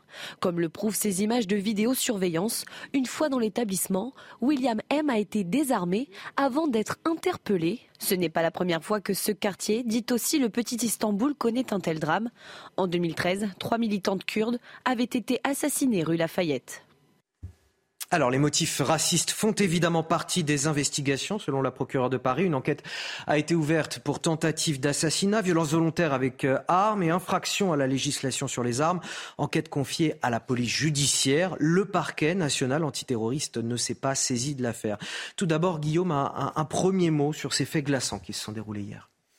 Bon, le hasard a que ça se passe à quelques centaines de mètres de, chez moi. Donc, Euh, en plus, mes enfants étaient, étaient sortis, c'était un peu inquiétant. Euh, on, a, on a eu la sensation, euh, dans un premier temps, qu'il y avait.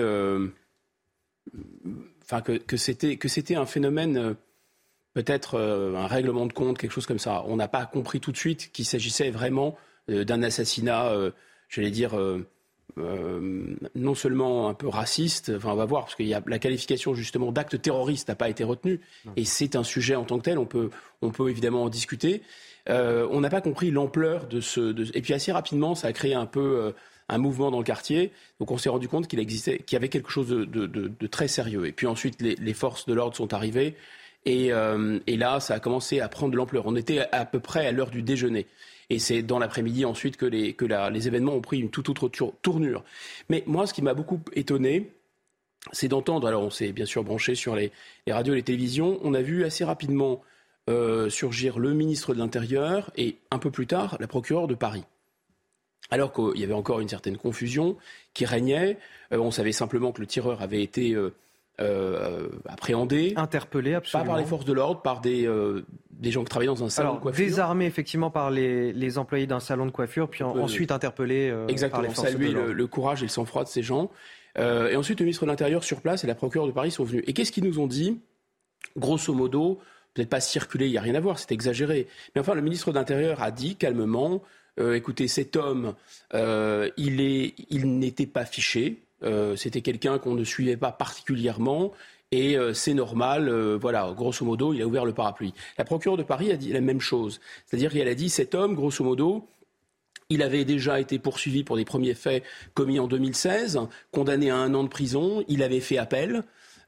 et, donc voilà, cette première affaire suivait son cours. Et ensuite, il y a eu une deuxième affaire où on comprend qu'il a attaqué au sabre un camp de migrants en blessant des migrants. Et sur cette affaire-là, il avait fait une détention préventive. Mais cette détention préventive, compte tenu de la nature des faits, on lui reprochait des choses qui étaient passibles de 10 ans de prison, elle ne pouvait pas aller au-delà d'un an, cette détention préventive.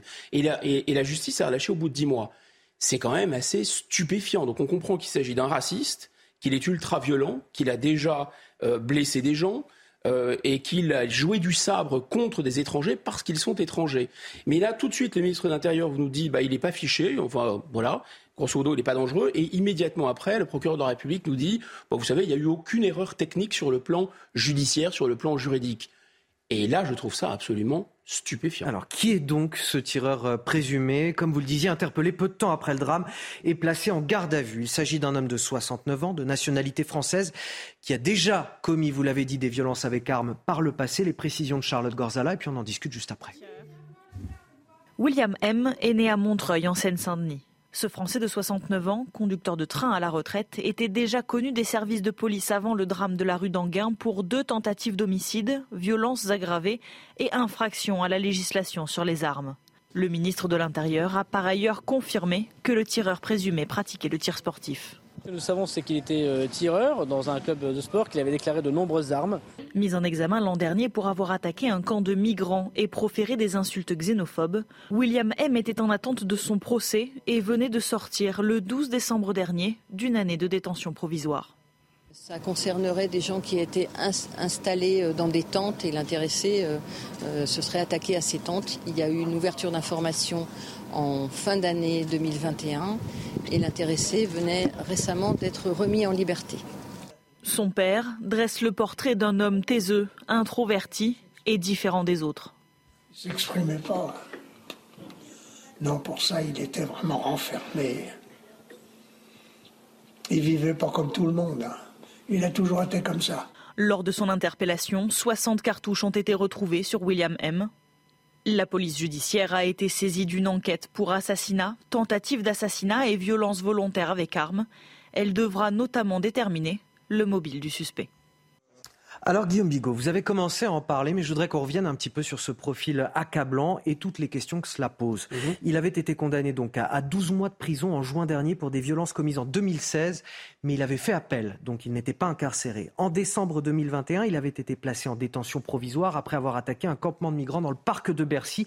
Il a été libéré sous contrôle judiciaire il y a seulement quelques jours le 12 décembre dernier. En 2007, il était également condamné à de la prison avec sursis pour détention prohibée d'armes. Comment est-il possible que cet homme dangereux, clairement et manifestement dangereux, soit en liberté aujourd'hui? Encore une fois, revenons sur les déclarations du ministre de l'Intérieur et de la procureure de la République de Paris. Euh, pour eux, et ce ne sont pas eux qui prononcent les décisions judiciaires. Non, non, mais ils, défendent les institutions policières euh, administratives d'un côté, le ministère de l'Intérieur, et de l'autre, ils défendent, on va dire, euh, la corporation euh, des magistrats, enfin la justice, le travail de la justice en France.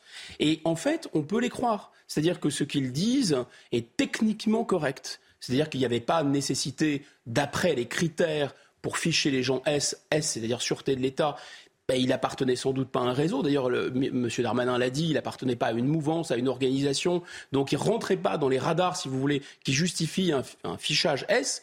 Mais entre parenthèses, on va vite fermer la parenthèse. Il faut dire que les gens qu'on doit surveiller en France sont tellement nombreux qu'on est de toute façon débordé et qu'on n'a pas assez de fonctionnaires pour faire ça. Refermons la parenthèse. Donc, de toute façon, il ne rentrait pas dans ces critères-là. Autrement dit, le ministre Darmanin dit bah, écoutez, moi, j'ai rien à me reprocher, mes services non plus. La, la procureure de Paris, elle dit des choses qui sont, encore une fois, stupéfiantes pour les citoyens que nous sommes, mais du point de vue de, des règles euh, du code de la procédure pénale, euh, de grosso modo de l'état, de ce qu'on appelle l'état de droit, eh bien, toutes les règles ont été respectées par les magistrats. Mais ce qui est, en fait, si on prend un peu de recul, tout est fou. Pourquoi? D'abord parce que euh, la justice n'a tenu aucun compte n'a pas établi le lien, n'a pas, euh, tracé des lignes entre les différents points. Vous avez rappelé, effectivement, il y avait même en 2007 détention d'armes prohibée. Ensuite, 2016, il donne des coups de couteau à un, homme qui l'a cambriolé, donc c'est un homme extrêmement violent. Et puis, il récidive en 2021 en, s'attaquant avec un sabre à des migrants euh, à Bercy, je crois. Il lacère des tentes avec un sabre et il en blesse deux. Et là, la justice le condamne une fois pour pas grand-chose, mollement. Deuxièmement, on le condamne ensuite pour un an de prison, mais il fait appel, donc il n'a pas fait de prison du tout pour son, affaire de coup de couteau.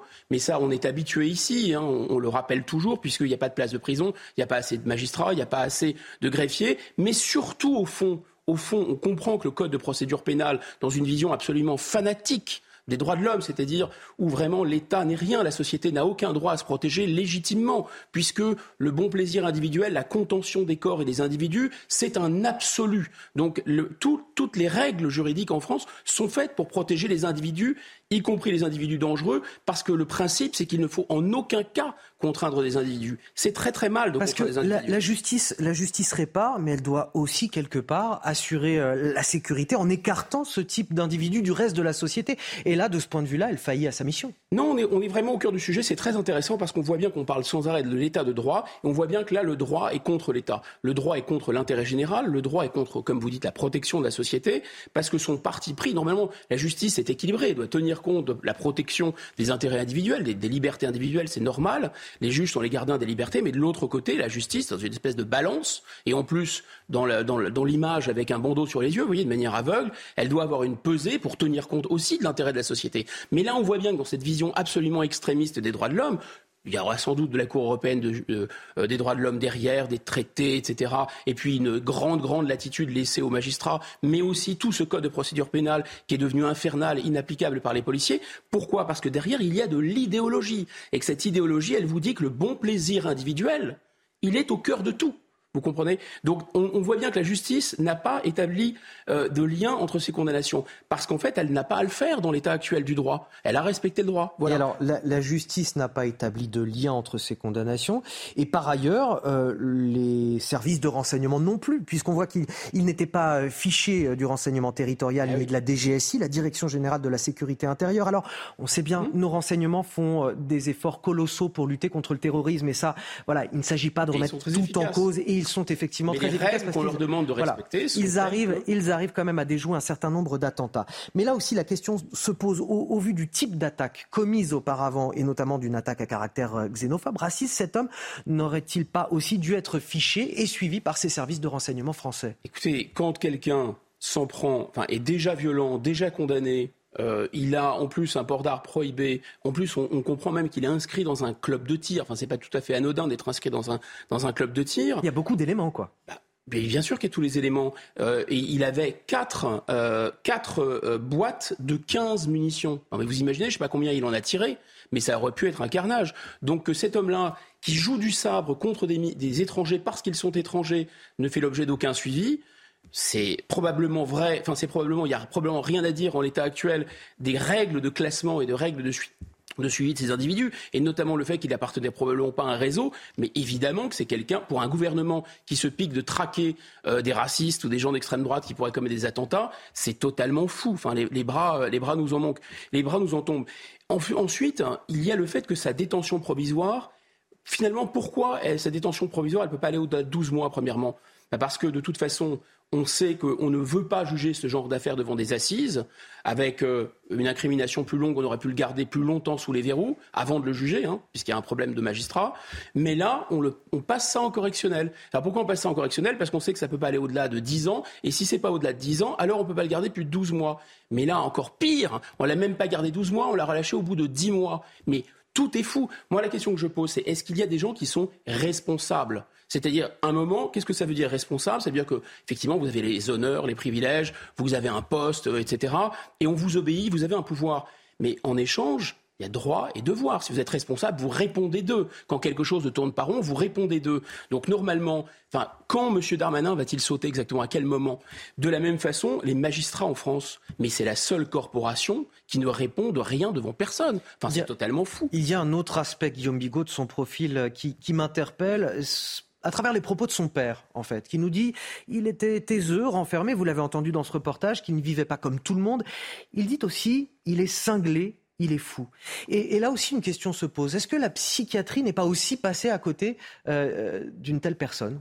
Oui, mais je voudrais pas tomber dans ce qu'on dénonce souvent parce que à chaque fois qu'il y a un djihadiste, par exemple, la première chose qu'on dit, mais euh, oh, c'est un, un, individu déséquilibré.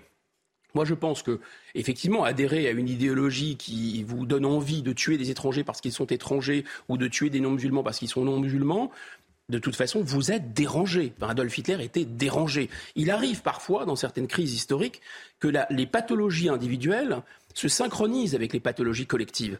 Donc de toute façon, l'idéologie totalitaire, c'est déjà une sorte de pathologie collective, c'est une maladie. Il y a certaines idées qui, poussées certainement tellement loin, deviennent des maladies mentales collectives. C'est ça qui est un peu compliqué à comprendre. En fait, la justice, elle est claire sur un point. C'est la question du discernement. Soit votre discernement est atteint, soit il n'est pas atteint. Si vous préméditez vos actes, là par exemple, on a, on on a, on a poursuivi cet homme, il a été poursuivi. Euh, il a été mis en détention provisoire, notamment parce qu'il a lacéré les tentes et blessé deux migrants en 2021 à, Bercy, à côté de à Paris, parce que c'était un acte raciste et prémédité et prémédité. Donc cinglé, oui bien sûr, mais est-ce que ça veut dire que son discernement était aboli? Sans doute pas. Enfin, pour terminer, je pense que on vraiment ce qui est très intéressant, enfin intéressant, c'est tragique surtout, pense aux victimes, mais on est vraiment au cœur d'un système, d'un mécanisme où on voit qu'une idée sympathique, protéger les droits de l'homme. Qui n'a pas envie de protéger les droits de l'homme? Tout le monde est pour les droits de l'homme, tout le monde est pour protéger les libertés individuelles. C'est vrai que on n'a pas envie de vivre dans un État dans lequel n'importe quel magistrat, sur n'importe quel prétexte, peut vous incarcérer. C'est normal de défendre la défense, si vous voulez. Mais là, le curseur a été poussé tellement loin. C'est un peu comme dans le communisme, si vous voulez. C'est très bien de partager. Mais si à un moment, cette idée de partage, elle devient folle, si folle et si extrémiste que l'économie s'écroule, ça ne va pas. Là, cette idée des droits de l'homme, elle a été poussée de manière maximaliste. Ça devient fou. Guillaume Bigot, dernier point concernant le profil de cet homme euh, sur lequel je voulais vous interpeller. Selon la procureure de la République de Paris, rien ne permet à ce stade d'accréditer une quelconque affiliation de cet homme à un mouvement idéologique extrémiste. C'est également ce que semble avancer euh, Gérald Darmanin, le ministre de l'Intérieur. Écoutez ce qu'il disait sur place hier. Il est âgé euh, de 69 ans.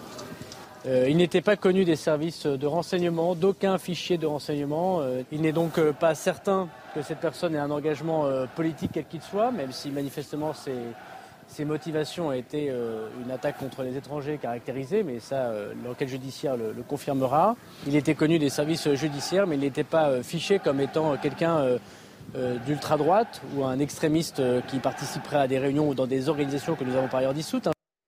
Et alors pourquoi je vous parle de ça? Parce qu'il y a une polémique euh, désormais, un retentissement politique, puisque la gauche accuse l'État d'avoir négligé le danger de l'extrême droite.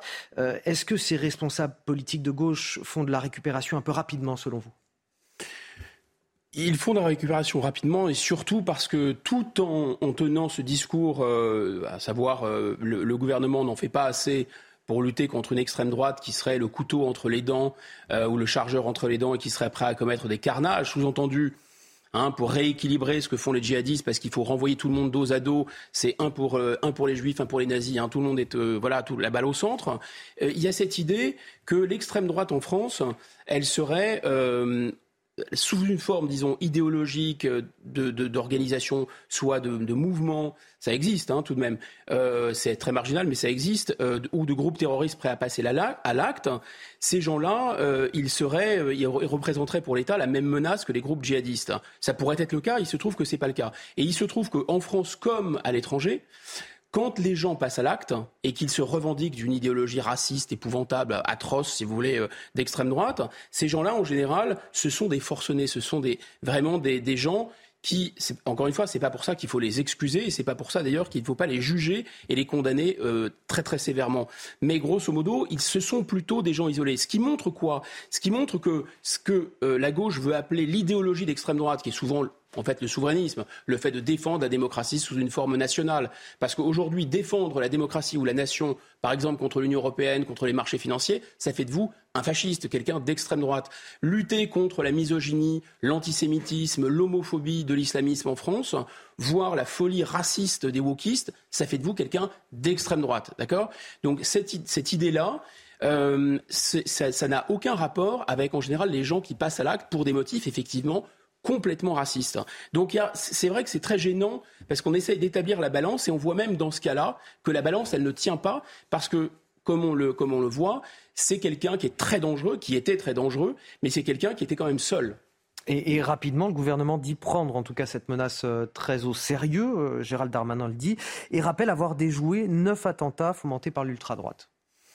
Vous tout ça est, couvert, à mon avis, par le secret, etc. Donc, euh, moi, je ne doute pas de ce que, dit M. Darmanin. Simplement, euh, voilà, comptons, les morts. Là, il y a trois, trois morts. J'espère qu'il n'y aura pas une quatrième victime. Euh, tout n'est pas, tout, tout pas connu dans cette affaire, hein, qui est extrêmement, extrêmement troublante, extrêmement étrange. Je me souviens aussi que lorsqu'il y a eu les, premiers, les premiers victimes de l'affaire Mera, immédiatement l'extrême gauche a expliqué qu'il s'agissait euh, d'un attentat d'extrême droite, qu'on voyait bien euh, que l'extrême droite en France, avec ses réseaux, etc. Vous voyez, en fait, le problème, c'est un glissement sémantique. C'est-à-dire que dénoncer euh, un certain nombre de, problèmes d'insécurité, de violence en France, ça fait de vous quelqu'un d'extrême droite. De là, on passe à des gens qui sont un peu excités, même très excités, et qui ont des positions, disons, identitaires, par exemple, qui ne sont pas les miennes, mais qui défendent des positions identitaires. et on, passe, et qui sont parfois des, partis politiques, on passe à autre chose, c'est-à-dire à, un discours qui pourrait armer ou justifier une violence euh, inacceptable de nature raciste. Là, si vous voulez, ça ne passe pas, ça ne fonctionne pas. On voit bien que ça ne marche pas. Face à Bigot sur CNews et sur Europe 1. Il est 8h30 et c'est l'heure du rappel de l'actualité. C'est avec vous, Adrien Spiteri. Charles Sobrage est arrivé à Paris ce matin. Le tueur en série euh, français est sorti de prison au Népal il y a quelques jours pour des raisons de santé. Sa vie a inspiré la série Netflix Le Serpent. Il est lié à une vingtaine de meurtres en Asie dans les années 1970. Lui clame toujours son innocence. Paysage de désolation à Vina del Mar. Un quartier de cette ville chilienne a été ravagé par un incendie. Il s'est propagé dans la nuit de jeudi à vendredi. Selon les autorités, deux personnes sont mortes et au moins 131 maisons ont été détruites. Loin des habitations, le feu est toujours actif dans trois zones forestières. Et puis clap de fin pour euh, Blaise Matuidi. Le Français met un terme à sa carrière à l'âge de 35 ans. Il a annoncé hier sur son compte Twitter. En 2018, il avait été sacré champion du monde avec l'équipe de France de football. Passé par le Paris Saint-Germain et la Juventus Turin, il avait rejoint l'Inter Miami en 2020. Et je suis toujours avec euh, Guillaume Bigot sur CNews et sur Europe 1. On va parler de ces affrontements violents entre manifestants kurdes et forces de l'ordre hier dans le 10e arrondissement de Paris. Des Kurdes en colère après cette attaque qui s'est produite, je le rappelle, rue d'Anguin ce vendredi peu avant midi. La fusillade a fait trois morts et trois blessés, tous ciblés par un tireur déjà connu de la justice pour des agressions à caractère xénophobe. Le récit de cette fin de journée extrêmement tendue, c'est signé Éloi Rochebrun. Des policiers qui reculent, la rue noyée dans le gaz lacrymogène, une foule en furie. Hier après-midi à Paris, le quartier de la rue d'Anguien a été plongé dans le chaos. À l'origine des affrontements entre les manifestants kurdes et la police, le strict périmètre de sécurité établi autour du lieu de la fusillade. Les manifestants ont commencé à scander le nom de celui qu'ils considèrent comme le commanditaire, puis la tension est montée très vite. Les forces de l'ordre débordées ont subi des jets de projectiles, et les manifestants ont même construit des barricades et incendié du mobilier urbain. Six policiers ont été blessés et une personne a été interpellée. Le calme n'est revenu qu'aux alentours de 20h, et vers 22h, à l'initiative du Conseil démocratique kurde, des centaines de personnes se sont rassemblées pacifiquement sur les lieux du drame. Des bougies ont été allumées en mémoire des victimes un autre rassemblement aura lieu aujourd'hui, place de la République. Guillaume Bigot, pour euh, nos auditeurs et nos téléspectateurs, je voudrais qu'on tente d'expliquer pourquoi cette colère de la communauté kurde, pourquoi elle voit au-delà d'une attaque xénophobe, pourquoi elle y voit aujourd'hui quelque chose de politique finalement. Je vais essayer de, dire des choses qui peuvent sembler contradictoires, mais je pense qu'il faut vraiment séparer deux, deux raisonnements. Un raisonnement concernant si on se met dans la tête euh, de ces Kurdes et qu'on met les faits bout à bout, c'est plus que troublant. Et effectivement, euh, euh, d'une certaine façon, on peut, les, on peut comprendre qu'ils aient vu euh, un acte terroriste qui les visait directement. Une fois qu'on a dit ça, enfin, on va y revenir parce que c'est pas si clair, et on va essayer de l'expliquer. Il faut tout de suite essayer de peut-être de mettre la mairie, remettre la mairie au, au cœur du village, si j'ose dire. C'est-à-dire que moi, je ne comprends pas cette histoire de communauté kurde. En France, il y a des Kurdes. Alors soit ce sont des citoyens français, soit ce sont des gens qui bénéficient d'une protection du droit d'asile, et la loi les oblige non seulement à rester discrets, à ne pas faire de, à ne pas être des militants comme tous les gens qui sont qui bénéficient du droit d'asile, et à ne surtout pas manifester leur reconnaissance à l'égard d'un pays qui les protège, qui protège leur vie et leur famille, en agressant les policiers. Parce que quel que soit leur ressentiment, leur colère, et moi je la comprends, en plus j'ai des amis dans cette communauté, je ne vois pas du tout l'intérêt. Enfin, ça paraît inacceptable. La France accepte des choses qui sont inacceptables. On devrait demander officiellement à ces Kurdes des excuses. Ils n'avaient pas à s'en prendre au mobilier urbain, à brûler des voitures et à attaquer euh, des policiers. C'est totalement insensé. Donc une fois qu'on a dit ça, maintenant je me mets dans leur tête. Et dans leur tête, effectivement, qu'est-ce qui se passe?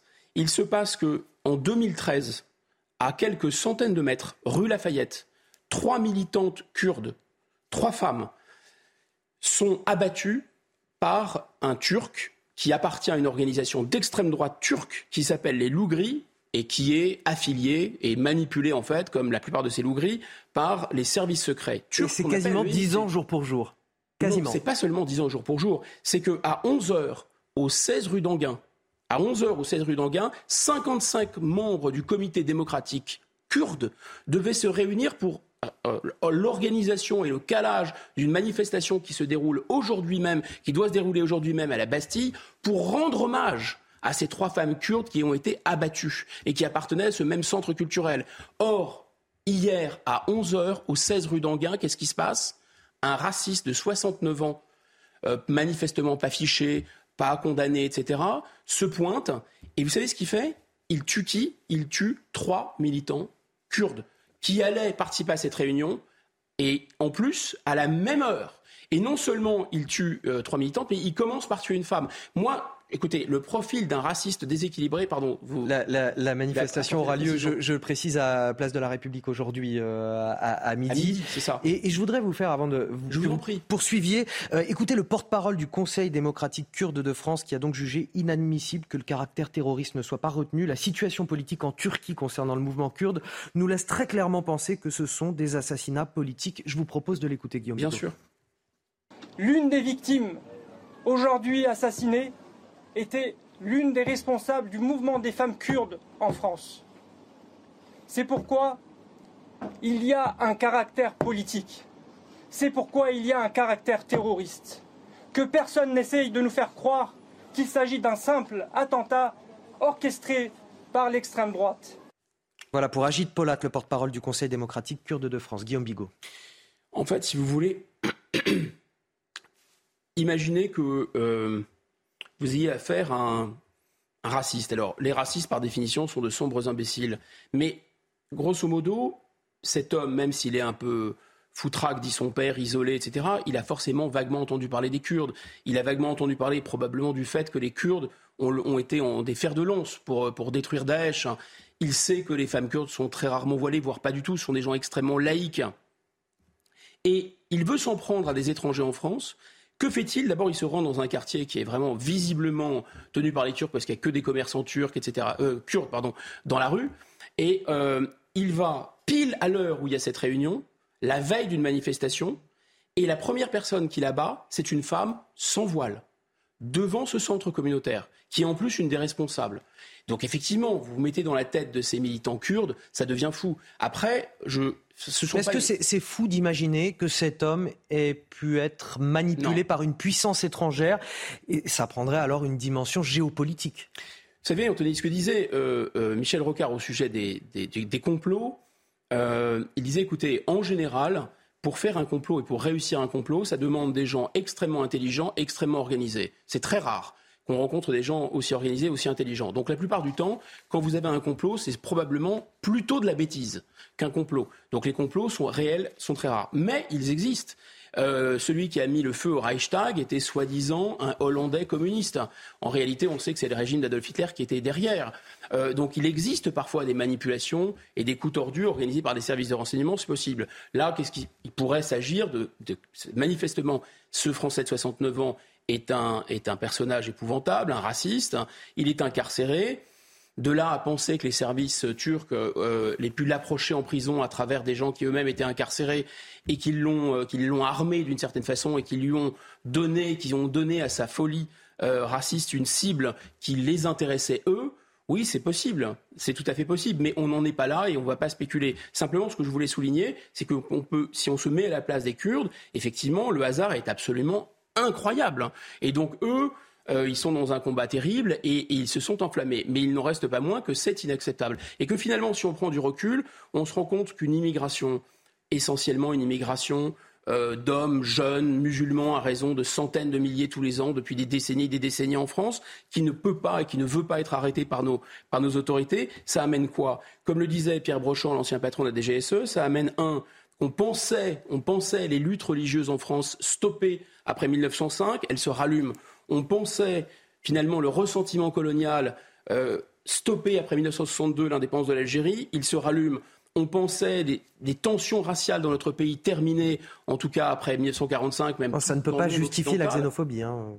Il ne s'agit pas de, justifier la xénophobie. Il s'agit simplement de montrer que des dynamiques de tension à l'intérieur de la société se mettent en branle à notre corps défendant. C'est des mouvements collectifs auxquels on ne peut pas contrôler. Et ajouter, euh, Pierre Brochon, cerise sur le gâteau, cette immigration euh, euh, puissante elle va en plus déclencher des tensions intercommunautaires. Autrement dit, non seulement les, nouveaux arrivants vont avoir du mal à s'installer dans la société française, ils vont créer des tensions, mais en plus, ils vont se, ils vont se détester entre eux. Alors effectivement, on a bel et bien vu euh, des Maghrébins et des Tchétchènes se battre à Dijon. On a vu récemment à Montpellier euh, des gens du voyage euh, qui, étaient, qui subissaient une opération punitive de Maghrébins à, à Montpellier. Et on a déjà vu sur notre territoire des extrémistes de droite turcs, des loups gris, attaquer des Kurdes. Autre point, euh, les manifestants qui scandaient euh, vous, ne nous protégez pas aux forces de l'ordre euh, françaises.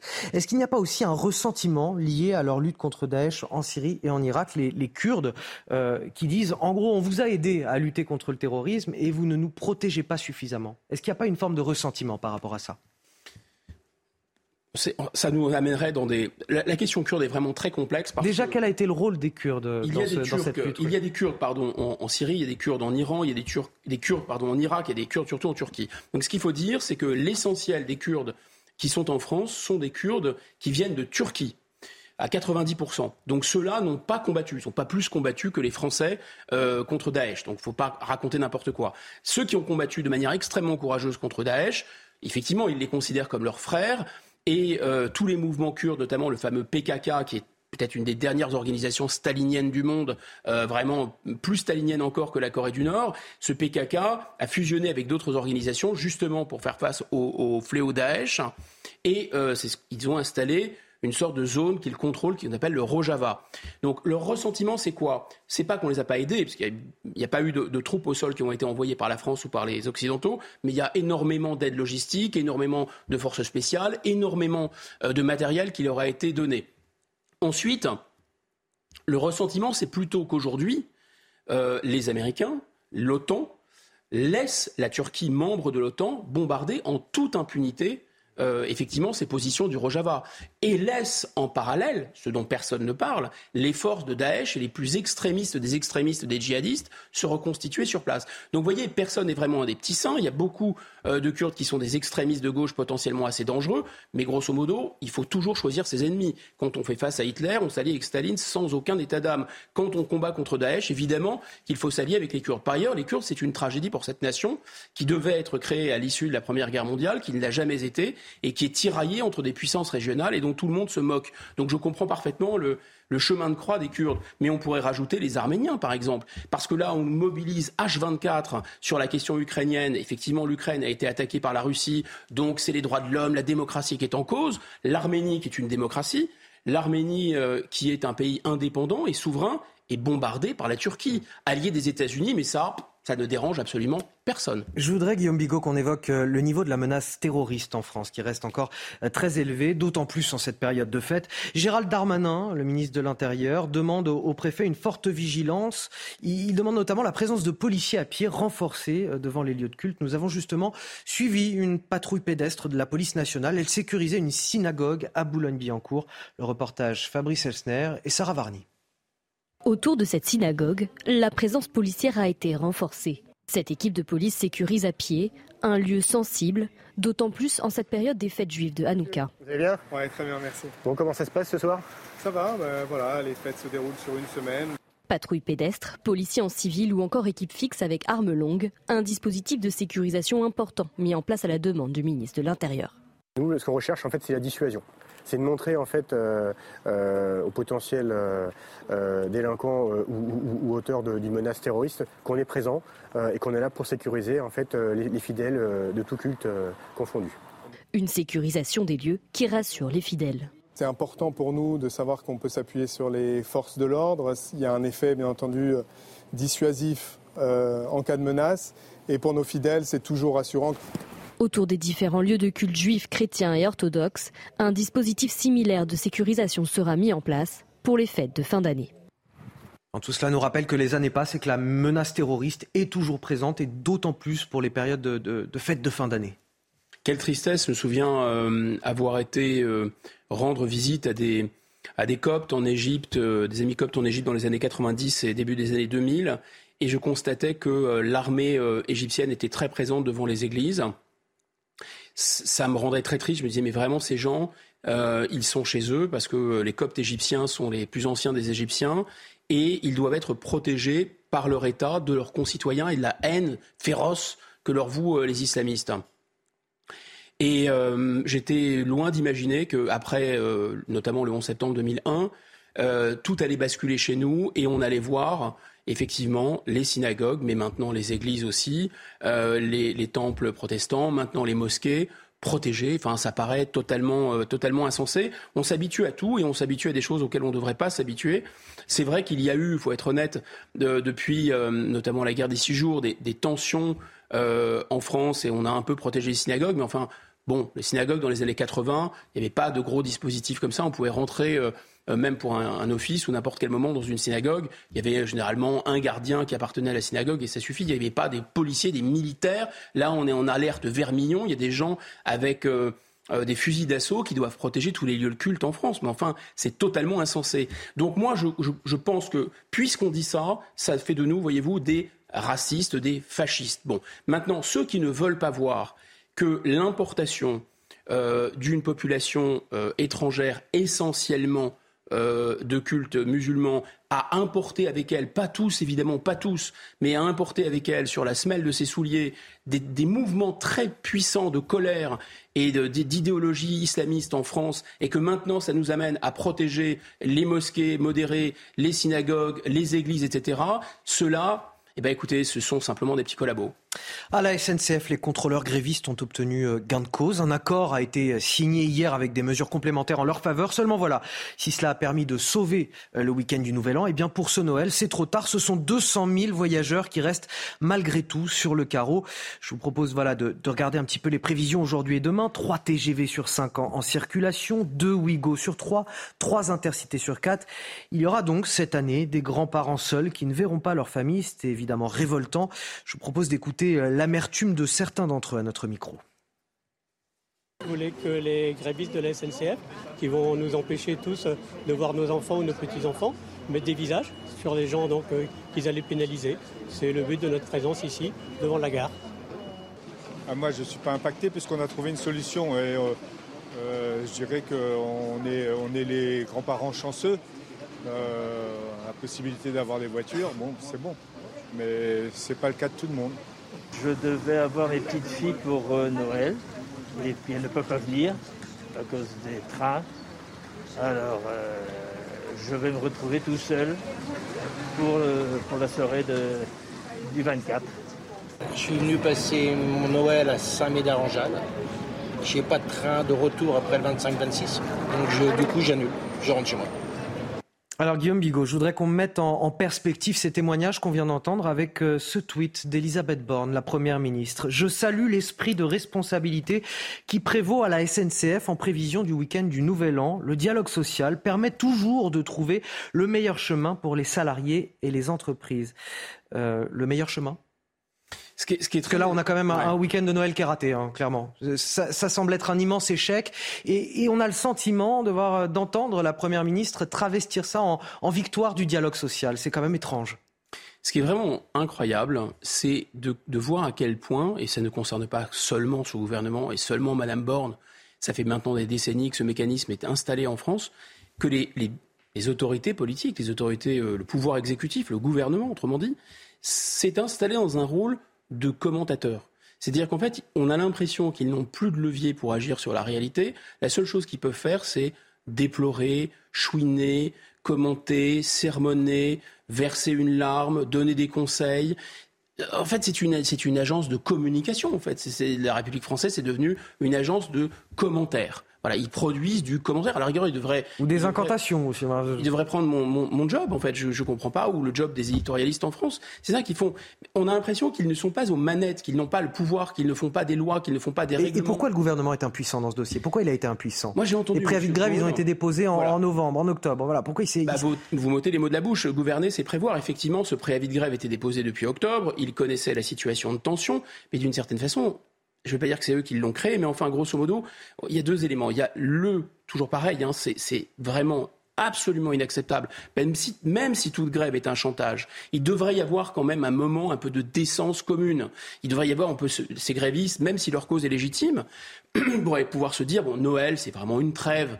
Noël, on va pas faire ça à Noël. Pourquoi on va pas faire ça à Noël? Parce que on sait bien qu'il y a des familles qui sont divisées en France. On sait bien qu'il y a des gens, par exemple, qui sont en train, des, personnes âgées, qui c'est la dernière fois qu'on les, qu'on les verra, etc. Donc il y a, y a, un minimum de sacré, si vous voulez. On peut, ça, on peut pas toucher, qu'on soit chrétien ou pas. D'ailleurs, c'est pas le sujet. Mais grosso modo, on sait que c'est un moment où les familles se réunissent. Il y a beaucoup de familles qui sont séparées. Donc on, va, on peut faire une grève, c'est légal, mais pas là.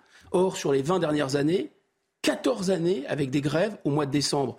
Donc ces gens-là, non, mais, mais non, non seulement n'ont pas de cœur, mais surtout n'ont pas de tête, hein, parce qu'ils se rendent particulièrement impopulaires et que leurs demandes et leurs, euh, leurs revendications deviennent inaudibles. Maintenant, on en revient au gouvernement. Moi, j'ai entendu M. Beaune qui a dit quoi?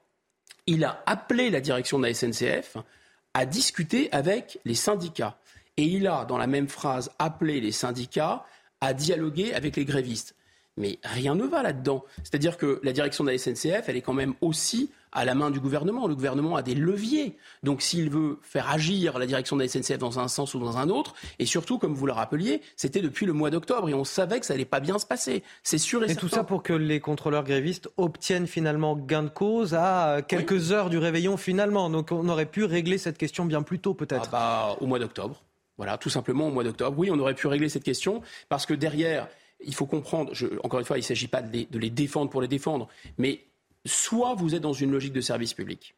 Dans une logique de service public, euh, vous avez des obligations. Normalement, vous avez des avantages, mais vous avez aussi des obligations que les trains arrivent à l'heure euh, euh, et de ne pas entraver la marge du service, etc. Et là, je pense que ça justifie davantage une intervention, je dirais, un peu autoritaire de l'État. Mais faisons une incise économique. Tous les économistes sont d'accord pour dire que quand il y a des phénomènes de réseau, là, il y a des, rails en fait qui sont contrôlés, qui sont, qui la propriété de RTE, donc euh, euh, financés par l'État français, par les contribuables français, et vous faites rouler des trains. Bruxelles nous a obligés à ouvrir ça à la concurrence. Ça a mis une pagaille, ça commence, c'est pas totalement fini d'ailleurs ce processus, ça a mis une pagaille noire, on a transformé le statut de la SNCF, et donc ces gens qui ont une culture très forte du cheminot, qui veut faire arriver les trains à l'heure, qui sont pas des petits saints d'ailleurs, c'était aussi des gens très syndicalisés déjà, mais grosso modo, qui avaient cette culture du service, maintenant sont dans une logique bah, capitalistique et le poisson pourrit par la tête. Donc ils savent très bien en fait qu'ils euh, ne se sentent plus d'une certaine façon d'obligation. L'intérêt général ne les concerne plus. Ce sont des salariés comme des autres et ils disent finalement que compte tenu de ce qu'ils sont payés et compte tenu des contraintes qui pèsent sur eux, mais aussi parfois des arguments assez valables de sécurité. Il y a par exemple des contrôleuses qui sont seules avec des trains de 550 personnes, des responsabilités juridiques très importantes sur les épaules, des, euh, parfois des, des euh, des clients, comme on dit aujourd'hui, donc des usagers, des ex-usagers de la SNCF, qui sont très agressifs avec, euh, avec elles. Elles sont seules et elles vont gagner 1600 euros au bout de 20 ans de carrière. La SNCF aujourd'hui recrute des gens à moins que le SMIC et utilise des primes pour euh, faire passer ça au-dessus de la loi. Et ces primes n'étaient pas jusqu'à présent calculées dans les retraites. Donc tout ce qu'ils demandent n'est pas totalement insensé. Simplement, ce qui est insensé, c'est de se comporter de, de, manière totalement égoïste. Il y a aussi un, échec de la représentation syndicale. Parce que comment euh, voilà, ces euh, personnes ont été représentées par un collectif de, de, grévistes totalement en dehors des syndicats, qui ne revendiquaient pas, au contraire, qui se détachaient de toute appartenance syndicale. Exactement, on boucle la boucle. Le gouvernement ouvre le parapluie. Les syndicats qui qui déjugent en réalité en privé euh, ces initiatives de la base euh, qui sont euh, qui naissent spontanément sur les réseaux sociaux. Et on sait ce qu'il faut penser aussi des réseaux sociaux. C'est-à-dire qu'il y a une forme aussi les, les, gens se lâchent un peu sur les réseaux sociaux. C'est propice à des organisations non seulement un peu sauvages et spontanées mais c'est propice aussi à une vision quand même un peu autiste un peu égoïste de la société. Les réseaux sociaux avec une sorte de bulle de filtration. Eh bien les syndicats qui considèrent que ces mouvements sont illégitimes bah, comme ce sont comme ce sont leurs chefs, ils les suivent. Donc, euh, comme ils ont peur d'être débordés par la base, finalement, ils cautionnent. Donc, vous voyez, le gouvernement n'est pas courageux, ouvre son parapluie parce que M. Beaune, il veut se protéger lui-même, M. Beaune, comme tous les membres du gouvernement. Ensuite, les dirigeants syndicaux veulent se être réélus, etc., ne pas être, euh, se faire déborder de leur base, donc aucun courage et ils se protègent individuellement.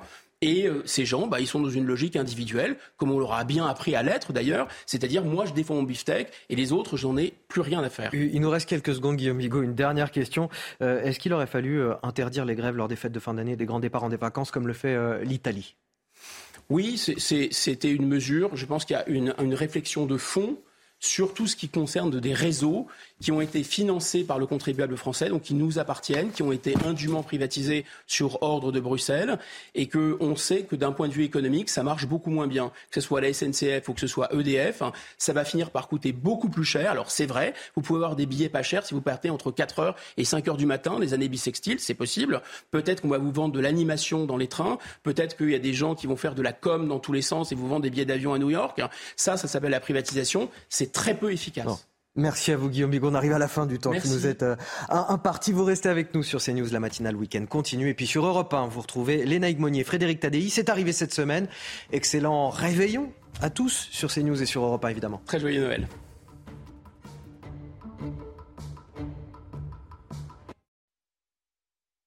Retrouvez votre météo avec Switch, votre opérateur mobile, fournisseur et producteur d'électricité. L'énergie est notre avenir, économisons-la. Plus d'informations sur chez switch.fr.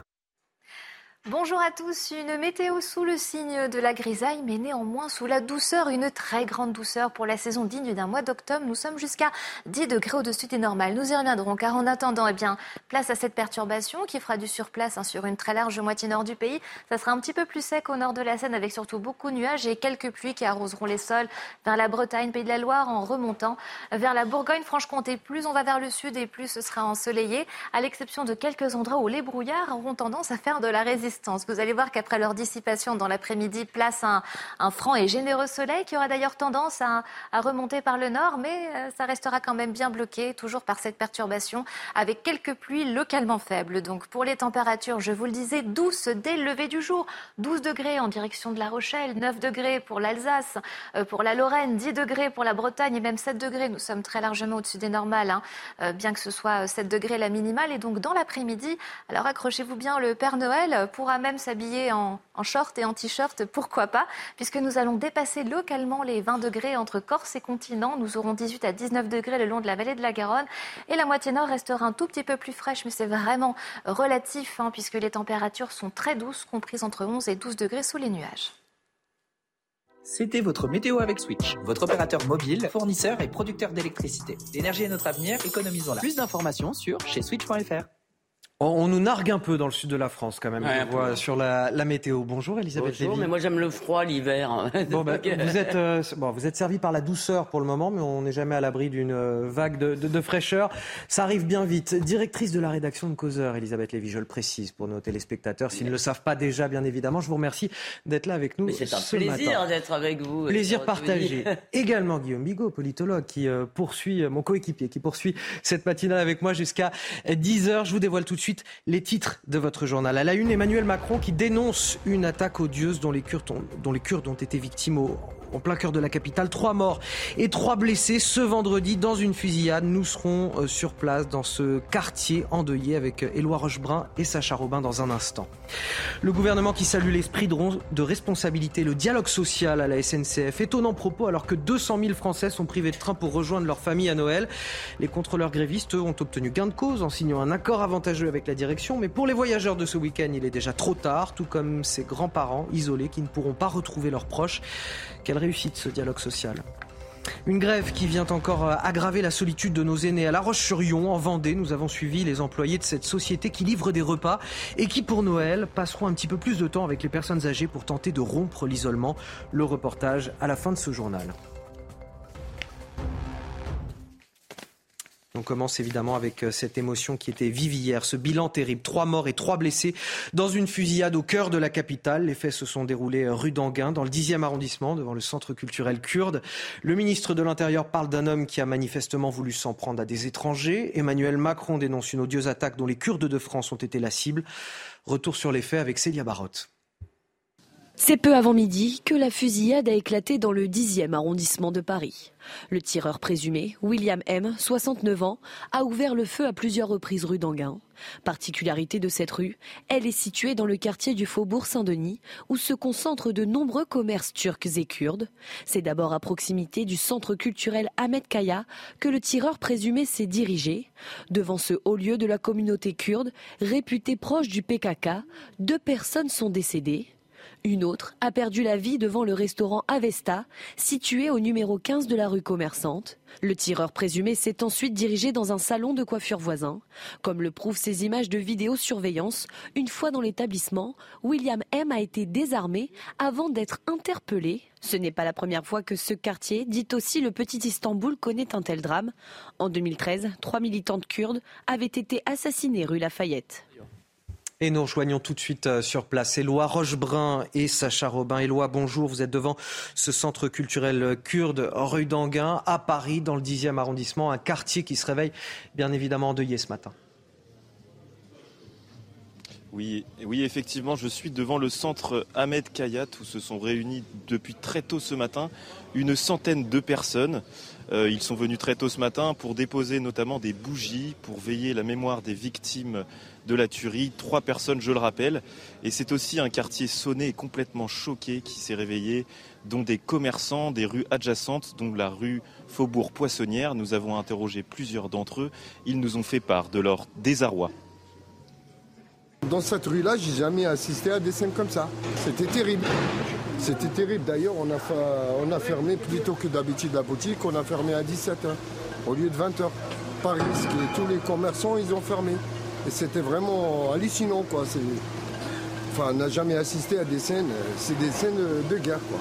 Les policiers venaient vraiment débordés, mais vraiment, ils venaient de partout, par contre. Des passages partout, partout, de, de, tous les camps. Et c'était, euh, franchement, c'était une scène euh, euh, affreuse, comment dire. Même, par exemple, le magasin en face, il a laissé ses, ses tables j'ai eu peur de ma vitrine. J'ai parti en courant, ramené toutes les chaises, toutes les tables. Je suis rentré ici. Et hier, j'étais juste commerce là. Mmh. J'étais à, à l'intérieur, entré pour tout le monde. J'ai fermé la porte. Ah, on ferme la porte. Juste à côté de moi, c'est le bombe des, des gaz. J'ai un peu mal. Oui, vous l'avez entendu, ce quartier a aussi subi des débordements euh, forts, euh, des affrontements entre les policiers et les manifestants kurdes. Un autre rassemblement aura lieu place de la République à midi et cette fois-ci sous haute surveillance policière pour essayer d'éviter les scènes de chaos qui ont eu lieu hier après-midi. Merci euh, Éloi Rochebrun, merci également à, Sacha Robin qui est derrière la caméra et qui vous accompagne ce matin. Elisabeth Lévy, peut-être un mot déjà sur le deuil de cette communauté kurde. Oui, bah écoutez, cette émotion est compréhensible. Ils ont déjà été frappés. Et puis, il y a une histoire du peuple kurde qui est quand même une histoire euh, tragique. Si vous voulez, c'est un peuple qui est euh, éparpillé entre au moins quatre États, et je ne parle pas de la diaspora européenne, euh, qui n'a jamais réussi à avoir d'État, qui effectivement a été notre allié en Syrie contre Daesh. et si vous voulez, il y a en plus cet acte terrible sur lequel on ne sait pas encore, mais ils ne peuvent pas envisager, on ne le sait pas évidemment, euh, ce qu'on sait pour l'instant, on ne voit pas de lien entre le, en tous les cas, c'est ce que a dit Gérald Darmanin, on ne voit pas de lien entre ce tueur et un quelconque réseau, ou la mmh. Turquie, ou, et donc il est possible, je dis, dis bien possible, qu'à la fin, si vous voulez, il n'ait même pas été visé en tant que kurde, ce qu'ils ne peuvent pas envisager. Hier, vous savez, on se parlait avec Guillaume, on connaît très bien ce quartier, lui, parce qu'il n'est pas loin, et moi, parce que la rédaction de Causeur est tout à côté. Donc c'est un quartier, effectivement, assez euh, très mélangé, si vous voulez. Et, donc, euh, on ne sait pas du tout. Il est possible qu'il soit allé dans ce quartier juste par pur racisme, pour trouver des gens d'origine étrangère, on ne sait pas. Mais euh, pour eux, c'est très difficile. Et les gens, hier, euh, ils n'en démordaient pas. Moi, j'avais des amis qui étaient sur place qui disaient, c'est la Turquie. Et en même temps, je, je, le comprends. En revanche, je crois quand même qu'il faut un moment, ça ne justifie en rien les attaques contre la police française, les débordements du communautarisme kurde ne sont pas plus acceptables parce qu'il y a eu ces morts. On reviendra sur ces débordements à partir de 9h30. Guillaume Bigot, un mot déjà sur cette euh, journée évidemment endeuillée pour euh, la communauté euh, kurde à Paris, avant d'évoquer peut-être le profil du, tireur présumé. Bah, en effet, leur deuil et leur tristesse, d'abord parce qu'il y a trois morts et, des gens qui sont blessés, peut-être qui luttent pour leur, pour leur vie, là, on ne peut penser, on ne peut qu'avoir une une pensée pour eux, pour leurs proches. Ça, c'est individuellement, mais au-delà, oui, il y a cette tragédie des, des Kurdes. C'est une nation, euh, une nation qui, n'a jamais eu d'État euh, et pour laquelle on peut avoir beaucoup, beaucoup de sympathie. C'est mon cas. En plus, c'est vraiment une communauté très attachante quand on les, quand on les connaît, quand on, fréquente leur, euh, leur, leur commerce, etc. Ce sont des gens particulièrement ouverts qui, qui généralement manifestent leur reconnaissance pour la France. Donc ça, oui, bien sûr.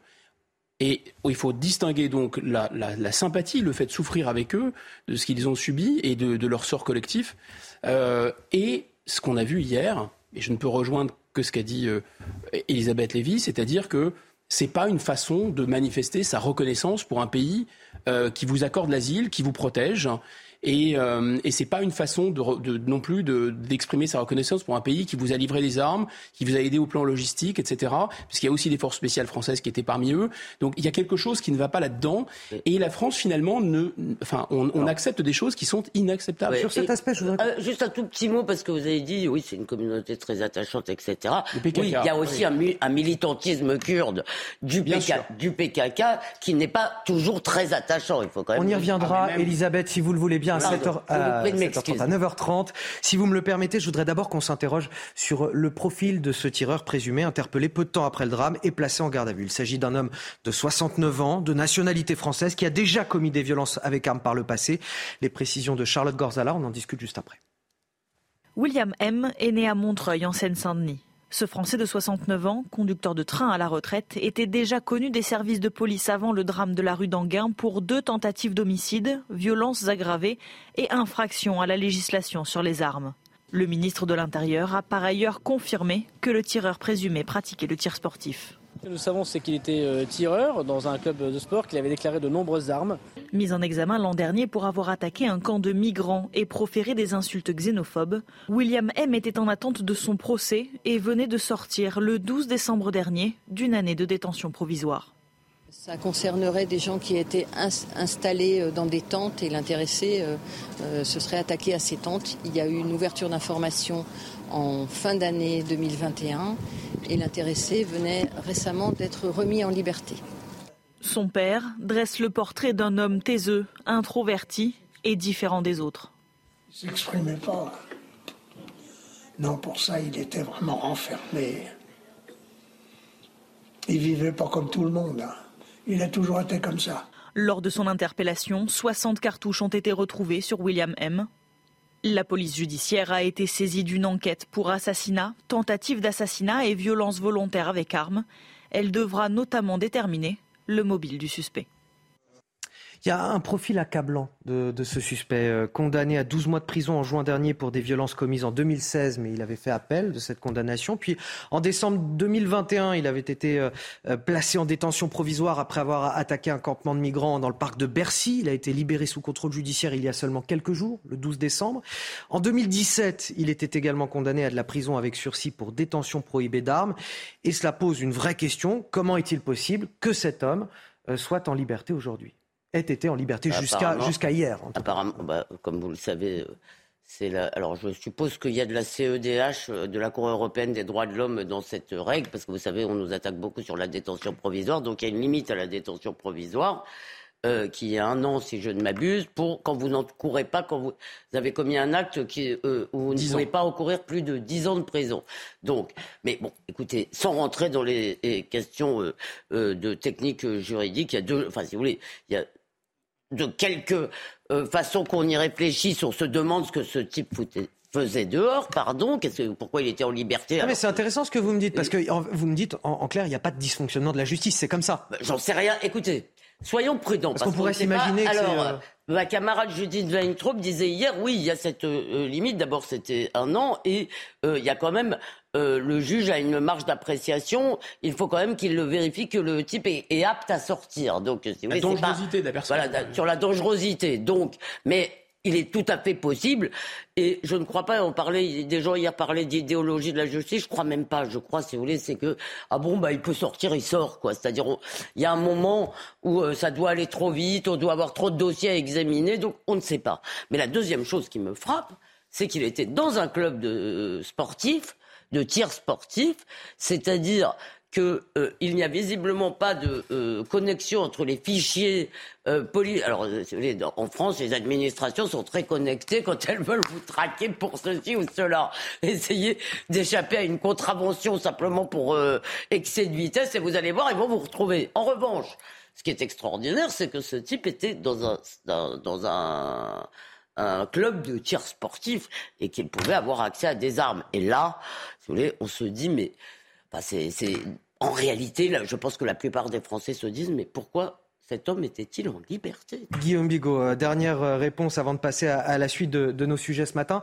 Euh, cet homme aurait-il dû être en prison? Y a-t-il eu un dysfonctionnement de la justice ou c'est simplement que la loi est telle que voilà, cet homme était dehors? Non, mais il y a deux questions. Il y a la question du suivi, de renseignement, de peu de police administrative préventive, de surveiller des gens dangereux. Moi, je veux bien qu'on puisse dissoudre Génération Identitaire parce qu'ils ont contrôlé des migrants sur un col dans les Alpes et que ça fait d'eux de dangereux nervis qui peuvent porter atteinte à la sûreté de l'État, je veux bien. Mais là, on a un gars quand même qui joue du sabre en parce qu'il traque des étrangers parce qu'ils sont étrangers et qui en blesse. Et lui, donc, euh, il n'est pas surveillé, tout va bien. Alors, probablement derrière, cette histoire de surveillance, c'est le fait d'appartenir ou non à un réseau, à une organisation. Apparemment, ce ne serait pas le cas. Sur le plan de la justice, bien sûr qu'il y a le phénomène des moyens, pas assez de greffiers, pas assez de magistrats, pas assez de places de prison.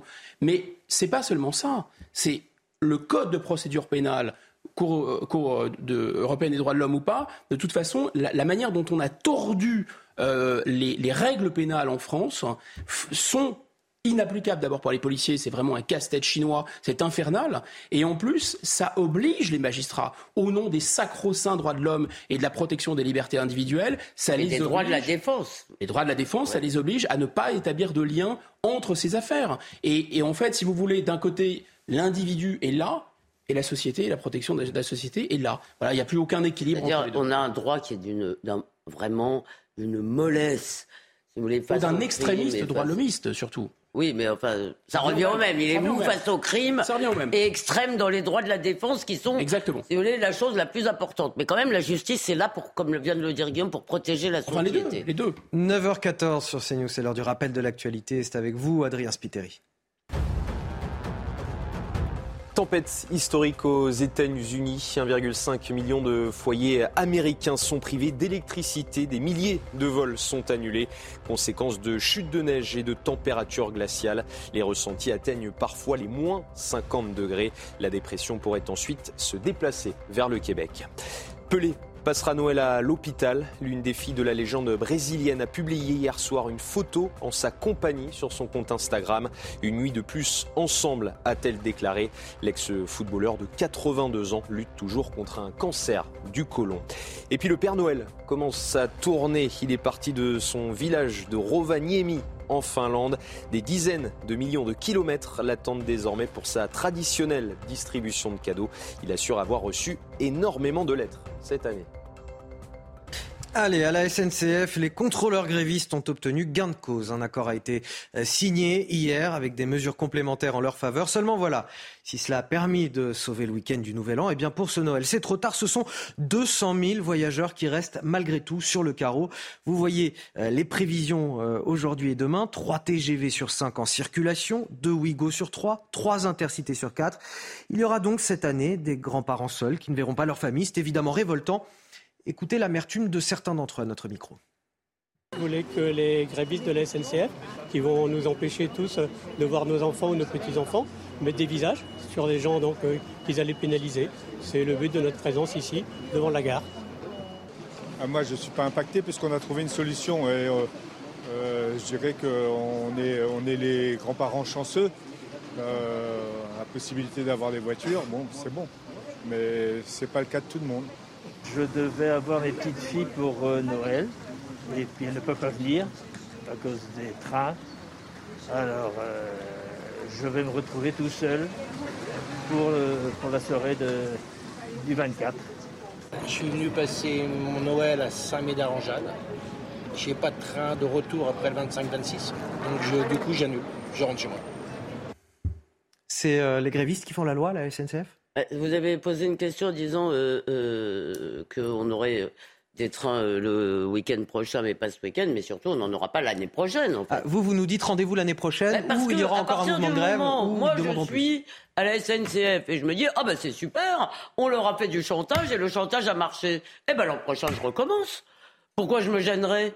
S'il suffit si vous voulez, de faire une grosse pression. Et après, la légitimité ou pas de leurs revendications, euh, on peut en discuter. C'est la méthode qui me paraît euh, douteuse. Et par ailleurs, c'est pas comme s'ils n'avaient rien obtenu dans les mois précédents. Donc, euh, il me semble qu'ils ont eu 6% d'augmentation, ce qui n'est pas le cas d'énormément de Français.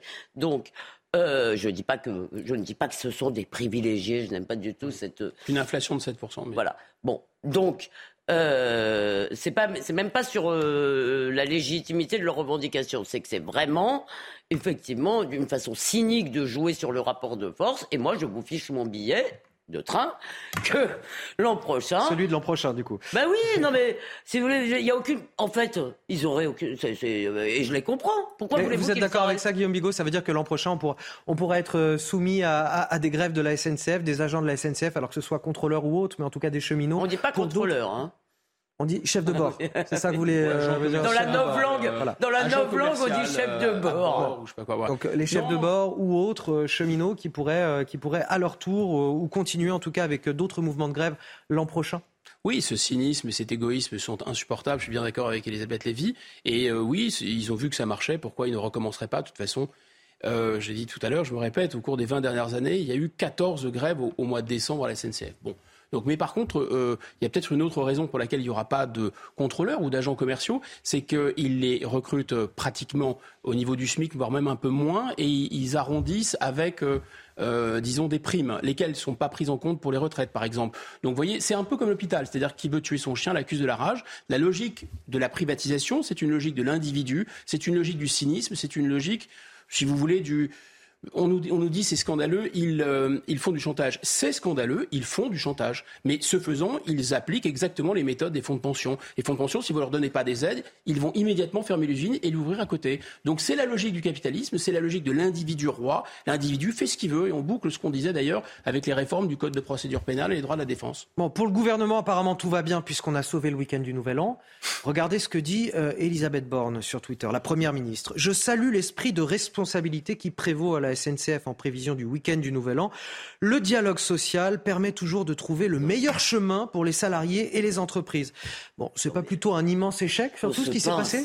Non, mais là, on se pense, si vous voulez. Ils sont, ces gens le meilleur chemin. Alors, ces gens sont contents d'eux, c'est-à-dire, ils n'anticipent rien. C'est le 1er avril, il faut peut-être lui dire, à Madame Borne, non? Ils n'anticipent rien. Donc ils, mettent trois jours. Euh, Clément Beaune, je sais pas, avait disparu. Il a, il a, mis 24 heures à se rappeler, à se souvenir, pardon, du fait qu'il était ministre des Transports. Et Madame Borne est contente. Et je suppose que quand les faillites, par ailleurs, euh, sur un autre domaine, à cause des prix de l'énergie, quand, on va nous annoncer euh, des dizaines de milliers de faillites euh, ou des milliers de faillites à la rentrée, euh, ils vont mettre un mois à s'en rendre compte, et puis ensuite ils vont se féliciter parce qu'ils ont sauvé quelques entreprises. Non mais là, on est quand même un peu inquiet. On est inquiet que euh, on est inquiet de cette autosatisfaction. De... Guillaume Bigot, ça vous, ça vous surprend que le gouvernement travestisse quand même un, échec patent en victoire du dialogue syndical, du dialogue social? Non, mais je pense que Elisabeth Lévy et moi et d'autres, on devrait s'inquiéter parce qu'on est éditorialiste. Notre métier consiste à analyser et à commenter l'actualité qui se déroule euh, et apporter un regard pour analyser les rapports de force et dire ce qu'il faut en penser. Euh, et ben là, le gouvernement, bah, c'est son métier en fait, c'est son nouveau métier. Ils sont éditorialistes, ils sont commentateurs. Ils disent. Ce que vous voulez dire, c'est que le gouvernement est impuissant en fait. C'est ça. C'est là où vous voulez venir face à, face à ces euh, mouvements sociaux. Le gouvernement n'a aucune prise finalement pour. Il ne s'est rien passé depuis les préavis de, grève qui ont été déposés. Je ne sais pas euh, s'ils ne peuvent rien faire ou s'ils ne veulent rien faire. Je me, simplement, je me borne à remarquer que ça ne les empêche pas de parler. Donc de parler pour, euh, d'une certaine façon, euh, mieux souligner leur impuissance. C'est Mathieu Bocoté qui a, qui a eu cette formule très heureuse. Il a dit finalement la politique aujourd'hui, ça consiste à expliquer pourquoi ce qui est nécessaire est impossible. Voilà, donc ils sont dans un rôle de commentateur. Madame Borne ne déroge pas à cette, à cette règle, euh, Monsieur Beaune non plus, mais ça fait déjà des dizaines et des dizaines d'années que nos gouvernants nous ont habitués à ce, commenta à bah commentaire permanent. Bah, vous avez peut-être raison, mais là, euh, euh, on atteint quand même des sommets parce qu'on a vraiment l'impression, pardon, on a quand même l'impression qu'il débarque tout d'un coup. Ah bah oui, c'est super le dialogue social. Non mais ça c'est c'est vraiment c'est presque un gag. S'il n'y avait pas des gens sur le carreau dans les gares, on aurait quand même envie d'avoir un grand éclat de rire et de dire merci, ah, Madame Borne, de nous mettre un peu de gaieté dans notre vie. Et rapidement, en, une minute, euh, Guillaume Bigot, mais qu'est-ce que ça nous dit de la représentation syndicale? L'esprit de responsabilité. Pardon. non, j'en prie, mais euh, en, fait. Puisque, je le rappelle, ce conflit est porté par un collectif euh, de grévistes, de contrôleurs grévistes anonyme, anonyme et qui n'est pas affilié, qui n'est pas rattaché, qui voilà, rejette toute appartenance syndicale. On a, quelques, on a donc des syndicats qui sont très peu représentatifs, on le sait, c'est un phénomène bien, bien enquisté en quelque sorte, et ils sont obligés de, suivre leur base. Quand bien même ils trouveraient que cette démarche est illégitime, ils la légalisent d'une certaine façon euh, en, les suivant. Voilà, c'est ça qui se produit, c'est totalement fou. Et là, on a un monsieur, monsieur Beaune qui dit au patron de la SNCF, parlez vos syndicats, les syndicats, eux, sont en train d'essayer de comprendre à qui ils ont affaire et essayer de les retrouver déjà sur Internet. C'est extraordinaire. Une phrase très vite. Je vois que le compteur nous dit qu'on a bientôt fini, mais c'est bien. Vous savez où est le compteur Oui, ce que je trouve assez drôle, c'est que tout d'un coup, tous les, enfin, une grande partie des, des commentateurs semblent regretter le temps où c'était les syndicats bénis qui faisaient euh, les grèves, comme c'était merveilleux, comme si une grève menée par la CGT Sud, etc., était plus euh, facile à vivre pour les usagers qu'une grève menée par un collectif anonyme. Donc là maintenant, si vous voulez, on sanctifie des syndicats qui ont été eux-mêmes pris en otage, comme le disait un de mes camarades. Si vous voulez, c'est les syndicats qui sont pris en otage. Je crois que c'est Carbon 216 qui disait ça, ça m'a fait rire. Mais euh, et, du coup, vous avez arrêté de regarder le compteur, là, j'imagine. Ah, pardon Parce que là, on va, peut-être faire une petite pause, Merci. Merci à vous. Vous restez avec nous. De toute façon, on est ensemble jusqu'à 10h. on poursuit nos débats dans la matinale week-end. Pardon, je m'étouffe. On revient dans un instant sur CNews.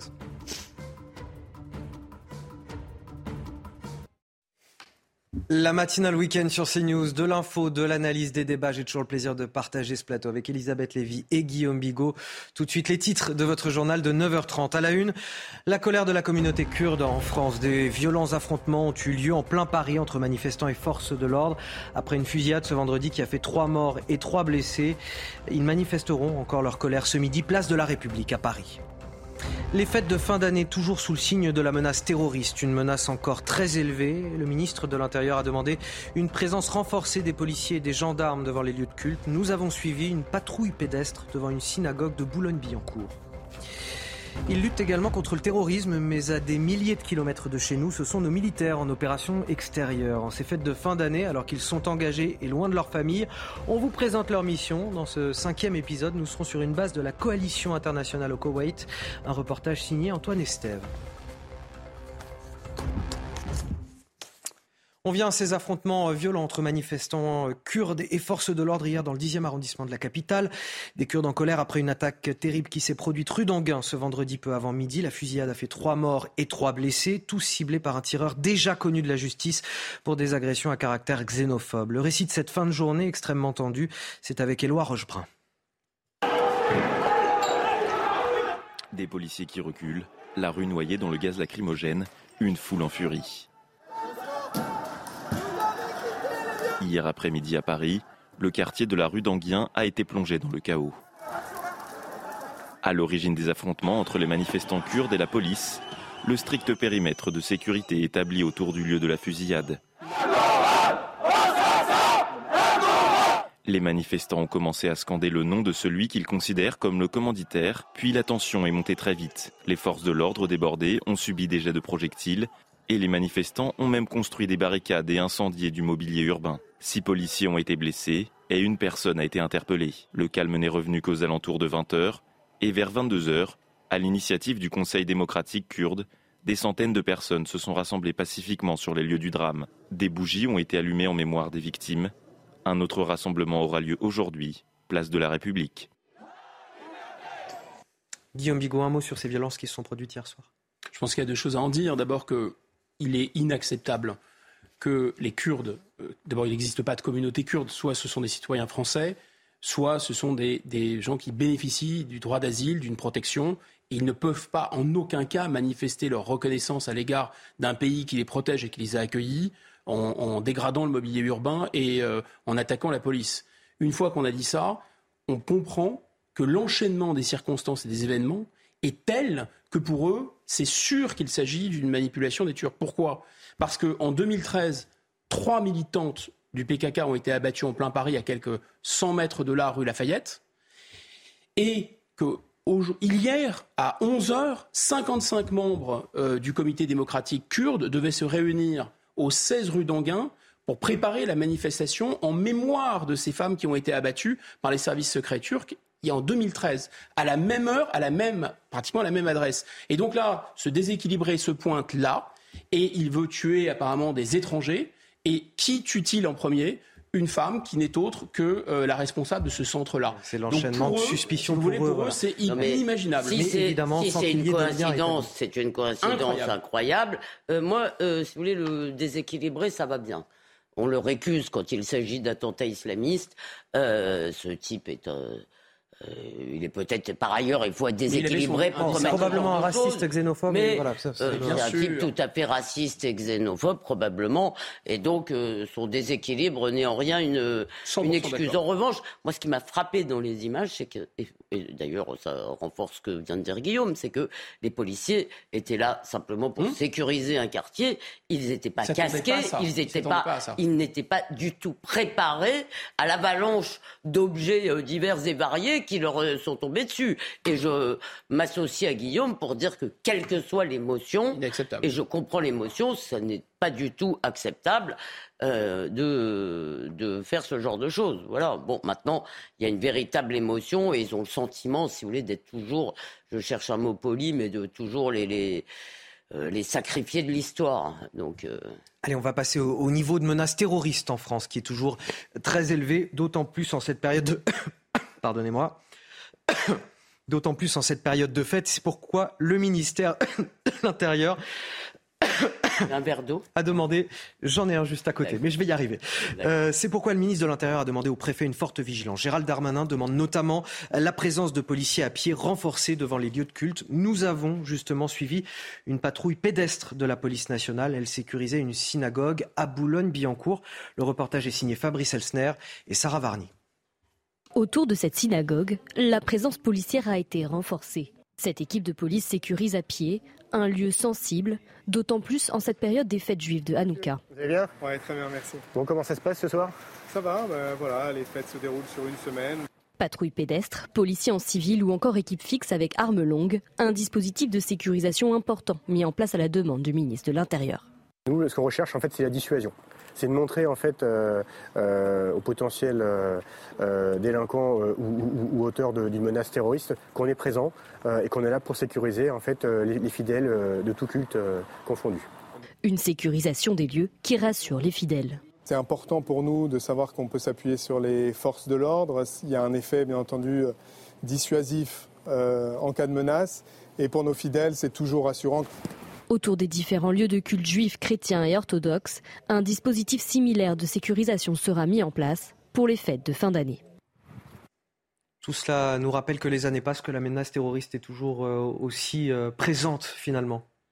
Bah oui, euh, visiblement, en tous les cas, on le sait comme ça. Il faut dire que nos services semblent déjouer beaucoup de tentatives, beaucoup de, beaucoup de tentatives d'attentats parce que 39 euh, attentats islamistes et 9 attentats d'ultra-droite ont été déjoués depuis 2017 selon Gérald Darmanin. Effectivement, on peut se féliciter de l'efficacité de nos services de et alors, euh, bah, j'en profite puisque vous nous citez, si vous voulez, je commence un peu à en avoir assez. Je ne dis pas qu'il n'existe pas des groupuscules d'ultra-droite, mais d'abord, je commence à en avoir assez d'entendre la gauche les instrumentaliser, euh, cela comme elle a instrumentalisé ce qui s'est passé hier en nous expliquant que ça avait un rapport avec qui vous savez, suivez mon regard, euh, c'est-à-dire un peu tout ce qui est à gauche de Madame Hidalgo, euh, si vous voulez, pour eux, on est déjà proche du fascisme. Hein, donc, je commence à en avoir. Vous voulez dire à droite de Madame Hidalgo plutôt? À droite de Madame Hidalgo. Merci Anthony. donc, et que je ne nie pas que ça existe, mais évidemment, la menace principale, que ce soit d'ailleurs en termes sociétal, en termes idéologiques, en termes de progression, vous ne voyez pas l'idéologie d'ultra-droite progresser dans la société française. Sur votre... Ce sont les chiffres, en tout cas, qu'il donne, lui, voilà, sur la non, lutte mais c'est pas la même chose. Soit, Si vous voulez, sur l'islamisme, vous voyez bien qu'il y a une idéologie, il y a des mômes à l'école qui vont en tenue islamique, que je sache, on ne voit pas des hordes de gamins arriver habillés en skinhead. Et tant mieux. Donc, ce que j'essaye de vous dire, c'est que mettre les deux sur le même plan me paraît être encore une manip si vous voulez, et en plus associer ces groupuscules d'ultra-droite à ce qu'eux appellent l'extrême droite est une deuxième manip. Si vous voulez, je ne sache pas qu'il y ait des partis dans notre pays qui cautionnent ce genre de choses. Et hier, si vous voulez, le, défilé des vertueux nous expliquant oh, l'extrême droite a frappé, euh, etc., ça ne va pas du tout. Ils se moquent de nous. Maintenant, on peut quand même se féliciter, euh, néanmoins, on se félicite de, nos services de renseignement, de ces hommes de l'ombre, hein, qui font quand même un, ah bah, boulot incroyable pour éviter euh, d'avoir un, un, pays endeuillé. pardon, on les félicite eux surtout d'abord, plutôt que de nous féliciter nous, parce que vraiment il faut les remercier. Oui, bien sûr, bien sûr. Bien sûr, donc je, vous réponds en plaisantant. Mais oui et non en même temps, parce que si vous voulez, ce qui est problématique, c'est que ça fait au moins depuis 2015 qu'il y a une nouvelle, une recrudescence d'un nouveau terrorisme et qu'on s'en sort pas. On en est à protéger les églises, les synagogues, les mosquées on s'en sort pas. Enfin, euh, Guillaume Bigot, sur cette menace terroriste, elle est croissante aujourd'hui? Est-ce qu'on va pouvoir vivre un jour apaisé, ne pas avoir besoin de surveiller euh, les lieux de culte en France, les églises, les synagogues, les mosquées? Non, non, c'est un phénomène, euh, c'est un phénomène mondial. L'islamisme a commencé par faire des ravages dans les pays musulmans. Ils s'en sont toujours pas sortis. Ils sont également sous pression. c'est une guerre de très très très longue haleine, en fait. donc on ne va pas s'en sortir si facilement, malheureusement. Pour le reste, je pense que c'est si vous voulez, moi, quand je visitais des pays en, Égypte, par exemple, où je voyais des églises euh, protégées par l'armée, je me disais, mais c'est vraiment d'une incroyable tristesse. Hein. Et on s'habitue à tout. Maintenant, voilà, pour nous, c'est normal de voir des lieux de culte protégés par des hommes en armes. Alors, je veux bien qu'il se renvoie dos à dos.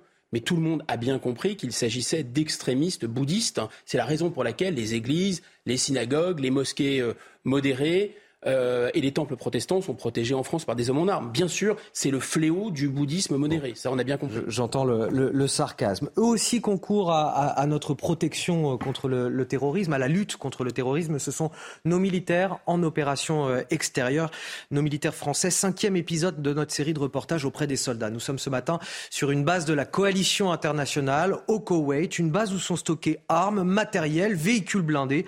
La visite guidée est signée Antoine Estève. C'est une base immense au milieu du désert koweïtien. Un centre logistique géant pour les armées de la coalition présentes au Moyen-Orient. Ici, les soldats américains profitent du calme de ce petit pays pour stocker matériel et armement. À quelques centaines de mètres de l'entrée de la base, nous visitons cet immense parking.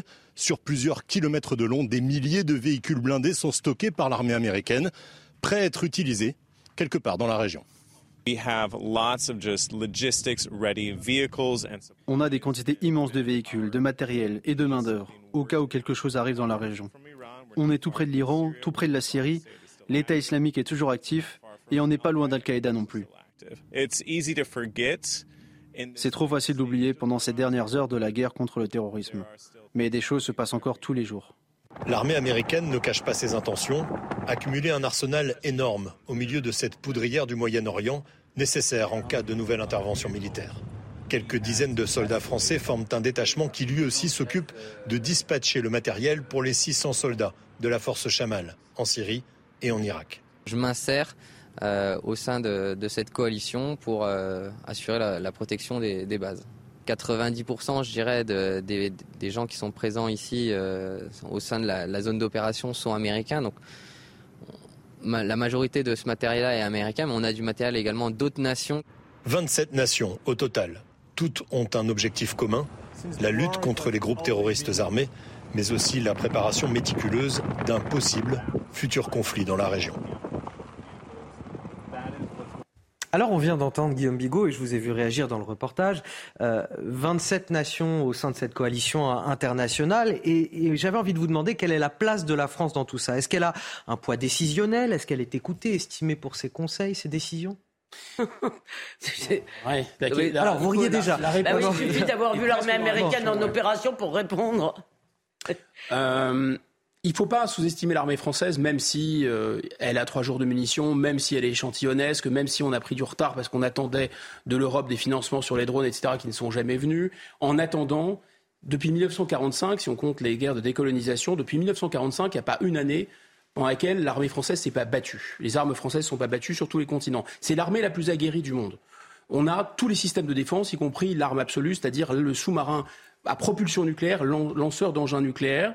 Et c'est une armée extrêmement euh, crédible, une des plus grandes armées du monde. Il n'en reste pas moins que le général de Gaulle avait fermé les bases de l'OTAN, sorti du commandement intégré de l'OTAN, et on en est maintenant rendu des 50 ans plus tard, à jouer les supplétifs, voire les vigiles, pour garder les tanks américains au Koweït. C'est étrange, parce que nous avons des bases françaises, alors aux Émirats arabes unis, de mémoire, on a des bases françaises au Sénégal, au Gabon, et probablement j'en oublie encore, et à Djibouti, très important. C'est important qu'on soit dans la zone du détroit d'Ormuz, c'est important qu'on soit dans le canal de Suez, et c'est très important aussi qu'on sécurise nos intérêts en Afrique. Mais là, qu'est-ce qu'on fait là-bas? Bah, On fait là-bas ce que les Américains nous demandent de faire. Non, et alors, bah, il y a quand même, il y, a tout de même un autre problème que j'entendais de notre reporter euh, expliquer que dans la poudrière moyen-orientale, les Américains voulaient être prêts à agir. Sauf que... Contre l'Iran Sauf que les souvenirs euh, qu'on a des actions américaines, si vous voulez, sont euh, plutôt euh, des actions qui ont contribué à déstabiliser encore plus. C'est-à-dire, on a détruit des États qui étaient tout à fait, qui n'étaient pas des États ni démocratiques, ni fréquentables, tout ce que vous voulez. Je Donc ça, c'était il y a 20, 20 ans. oui, non, enfin, il y a eu après, il y a, il y a eu, si vous voulez, une. Bah oui, mais c'est, on en paye encore le prix. Qu'est-ce que vous croyez qu'ils sont sortis d'où, Daesh et compagnie? Vous avez totalement raison.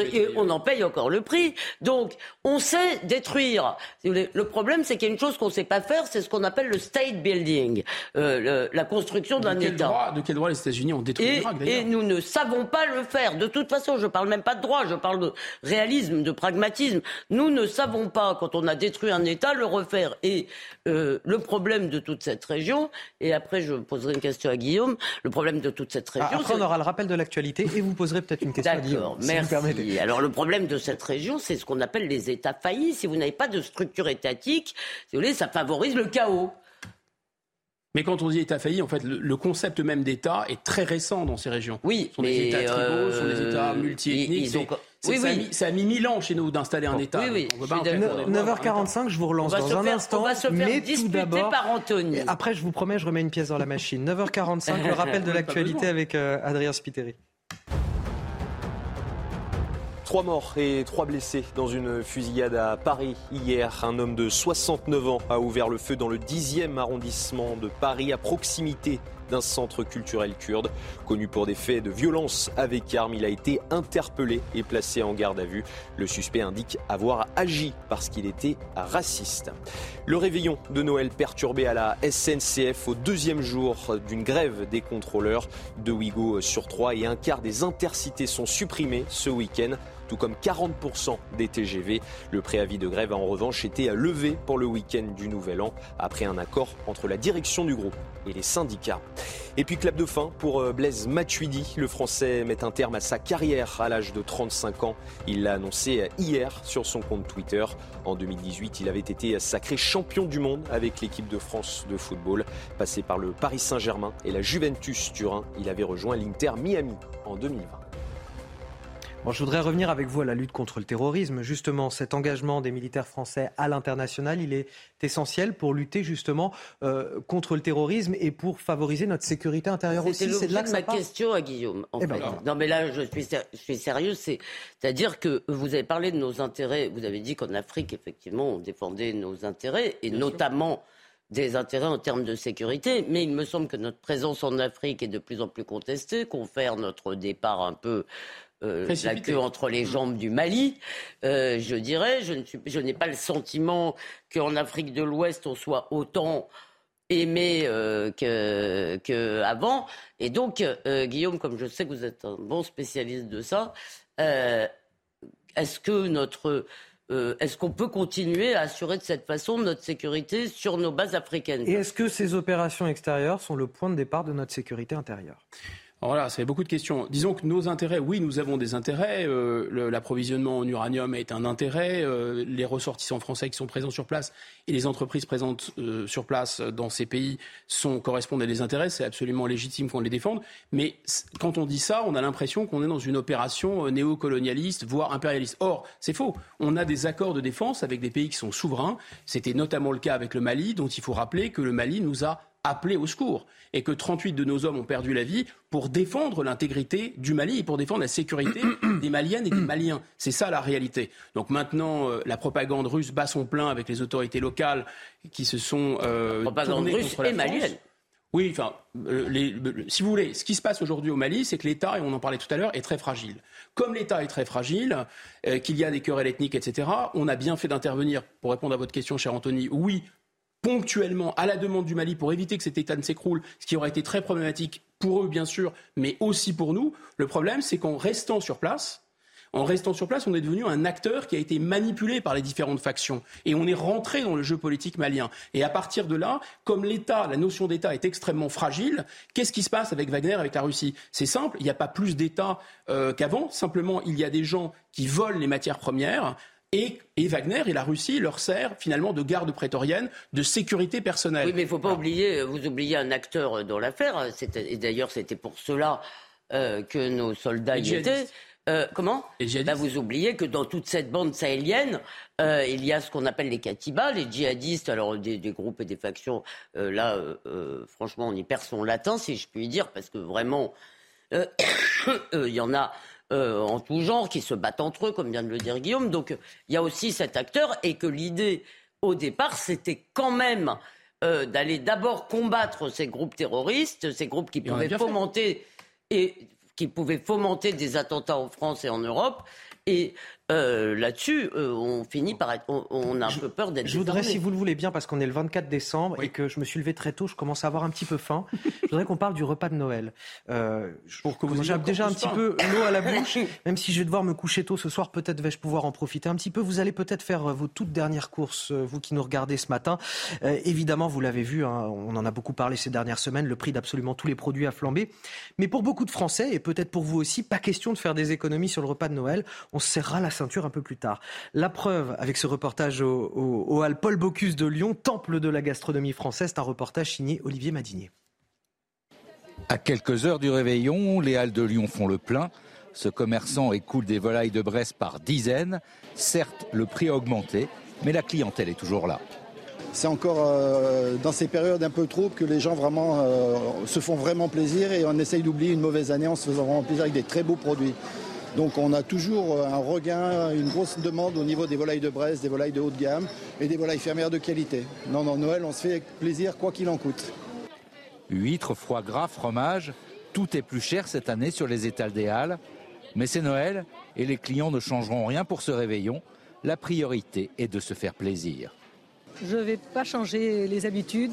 Il y aura toujours du foie gras, du saucisson brioché, du saumon. C'est une fête euh, vraiment spéciale et que ben, on, on modérera nos habitudes après. On fait des choix en fait, donc euh, on part pas en vacances mais on, se fait plaisir à table.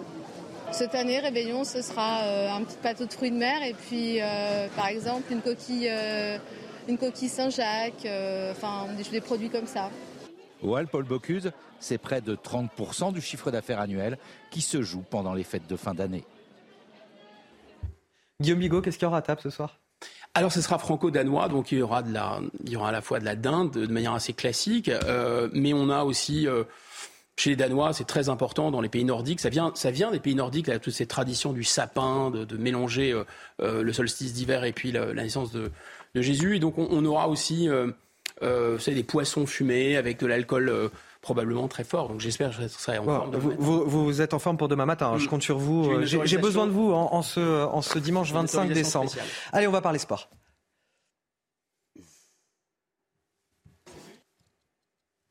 Et hop, France par brise. En cas de bris de glace, du coup, vous êtes à l'heure pour votre programme avec France par brise et son prêt de véhicule.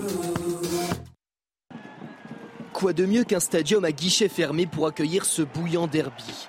Toulouse-Castres, une rivalité locale surtout, mais aussi des retrouvailles après la demi-finale de top 14 en juin dernier remportée par le CO. Des retrouvailles favorables aux Toulousains lancés par la botte de Melvin Jaminet par deux fois, de retour après plus de deux mois d'absence pour blessure. Une première période qui se joue au pied. Julien Dumora lui répond 6-3 à la pause. Au retour des vestiaires, on prend les mêmes et on recommence. Jaminet d'abord pour donner 6 points d'avance au stade toulousain Dumora ensuite par deux fois. Le CO recolle à 9 partout à la 57e. Mais le même Dumora est sanctionné d'un carton jaune pour un plaquage sans ballon sur Gelon. Toulouse profite de sa supériorité numérique. Ballon capté par Gelon, ballon porté des Toulousains.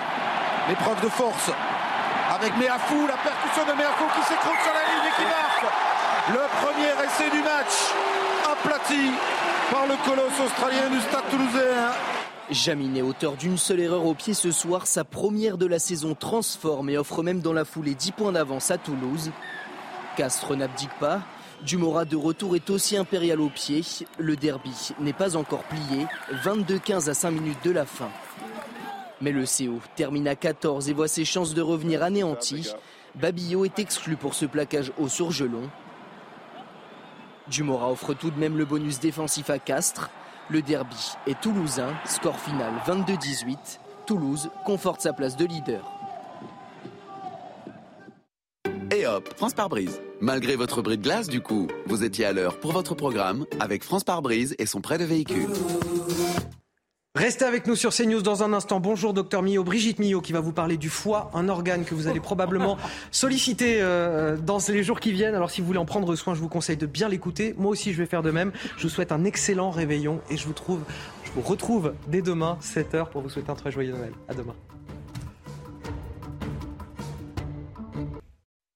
Retrouvez votre météo avec Switch, votre opérateur mobile, fournisseur et producteur d'électricité. L'énergie est notre avenir, économisons-la. Plus d'informations sur chez switch.fr. Bonjour à tous, ce sera un week-end encore sous le signe de la grisaille, mais sous la douceur, une très grande douceur, puisque nous serons jusqu'à 9 voire 10 degrés par endroit au-dessus des normales de saison dignes d'un mois d'octobre. En attendant, côté ciel, et eh bien toujours cette perturbation qui va onduler une bonne partie de la journée hein, sur la moitié nord du pays. Ce sera beaucoup plus couvert pour les départements situés au nord de la Seine, mais toujours des pluies localement faibles qui auront tendance à circuler des Pays de la Loire vers la Bretagne en direction de la Bourgogne-Franche-Comté. En revanche, plus on va vers le sud, plus c'est plus c'est ensoleillé, à l'exception de quelques brumes et brouillards qui ont tendance à résister par endroits. Mais après leur dissipation, vous allez voir que le soleil va l'emporter, en tout cas sur un bon tiers sud du pays la preuve hein, dans l'après-midi. En revanche, euh, la perturbation restera euh, cantonnée sur une bonne moitié nord, toujours avec ses pluies faibles. Et on surveillera encore ce risque d'avalanche, puisqu'en effet, avec le redoux, eh bien, euh, non seulement ça rend le manteau neigeux instable, mais aussi ça peut faire gonfler les rivières, d'où également un risque de crue. Donc pour les températures, très douce au lever du jour. 7 degrés, la minimale qu'on observe vers le massif central en direction de la vallée de la Garonne. 12 degrés en direction de Bordeaux. 11 degrés euh, pour Paris. 9 degrés à Strasbourg. Et donc dans l'après-midi, sous le signe de la douceur, comme je vous le disais, plus de 20 degrés localement attendus en Méditerranée, que ce soit à Perpignan ou du côté d'Ajaccio. 12 degrés pour Paris, tout comme à Strasbourg, tout comme à Brest. La minimale reviendra pour la Bourgogne et le Pays de Caux de 11 degrés. C'était votre météo avec Switch, votre opérateur mobile, fournisseur et producteur d'électricité. L'énergie est notre avenir, économisons-la. Plus d'informations sur chez switch.fr. Bonjour à tous et très heureux de vous retrouver sur CNews à la une de ce samedi 24 décembre. Ce terrible bilan à Paris. Trois morts et trois blessés dans une fusillade. Un homme de 69 ans a ouvert le feu dans le 10e arrondissement. Interpellé et placé en garde à vue, il affirme avoir agi par racisme. Les faits se sont déroulés à proximité d'un centre culturel kurde. Retour sur les faits avec Célia Barotte. C'est peu avant midi que la fusillade a éclaté dans le 10e arrondissement de Paris. Le tireur présumé, William M., 69 ans, a ouvert le feu à plusieurs reprises rue d'Anguin. Particularité de cette rue, elle est située dans le quartier du Faubourg Saint-Denis, où se concentrent de nombreux commerces turcs et kurdes. C'est d'abord à proximité du centre culturel Ahmed Kaya que le tireur présumé s'est dirigé. Devant ce haut lieu de la communauté kurde, réputé proche du PKK, deux personnes sont décédées. Une autre a perdu la vie devant le restaurant Avesta, situé au numéro 15 de la rue commerçante. Le tireur présumé s'est ensuite dirigé dans un salon de coiffure voisin. Comme le prouvent ces images de vidéosurveillance, une fois dans l'établissement, William M a été désarmé avant d'être interpellé. Ce n'est pas la première fois que ce quartier, dit aussi le petit Istanbul, connaît un tel drame. En 2013, trois militantes kurdes avaient été assassinées rue Lafayette. Et c'est tout un quartier qui se réveille euh, en deuil ce matin. Les commerçants ont levé le rideau, mais les souvenirs de la veille sont encore très vifs. Je vous propose de les écouter. Ben, vers le coup de midi, euh, il était presque midi, on a entendu des détonations. Et puis comme il y a une, rue où il y a des travaux, on a pensé vraiment à des travaux. Jusqu'à qu'on a vu plein de, policiers, euh, le service de SAMU, le service de secours. Ils ont bloqué la rue et là on a su que vraiment il y a quelque chose qui se passait de grave. Mais après on a su par des témoins qu'ils étaient euh, proches de la scène, qu'il y avait euh, une fusillade quoi, que quelqu'un a tiré malheureusement. Très choqué, très choqué mais c'est pas bien pas. Nous, on a en France, hein. on est étranger quand même en France, mais nous, on a intégré pour la France. Mais c'était pourquoi? Je comprends bien. Comprends bien. C'est le monsieur qui, qu'est-ce qu'il fait Il est marqué dans la télé, c'est fou, mais pourquoi on sait? C'est justice, pourquoi on sait? Voilà pour les principaux titres. Dans un instant, retrouvez le docteur Milo. Elle vous parlera d'un organe très sollicité pendant les fêtes. Il s'agit du foie, évidemment. Très belle journée sur CNews.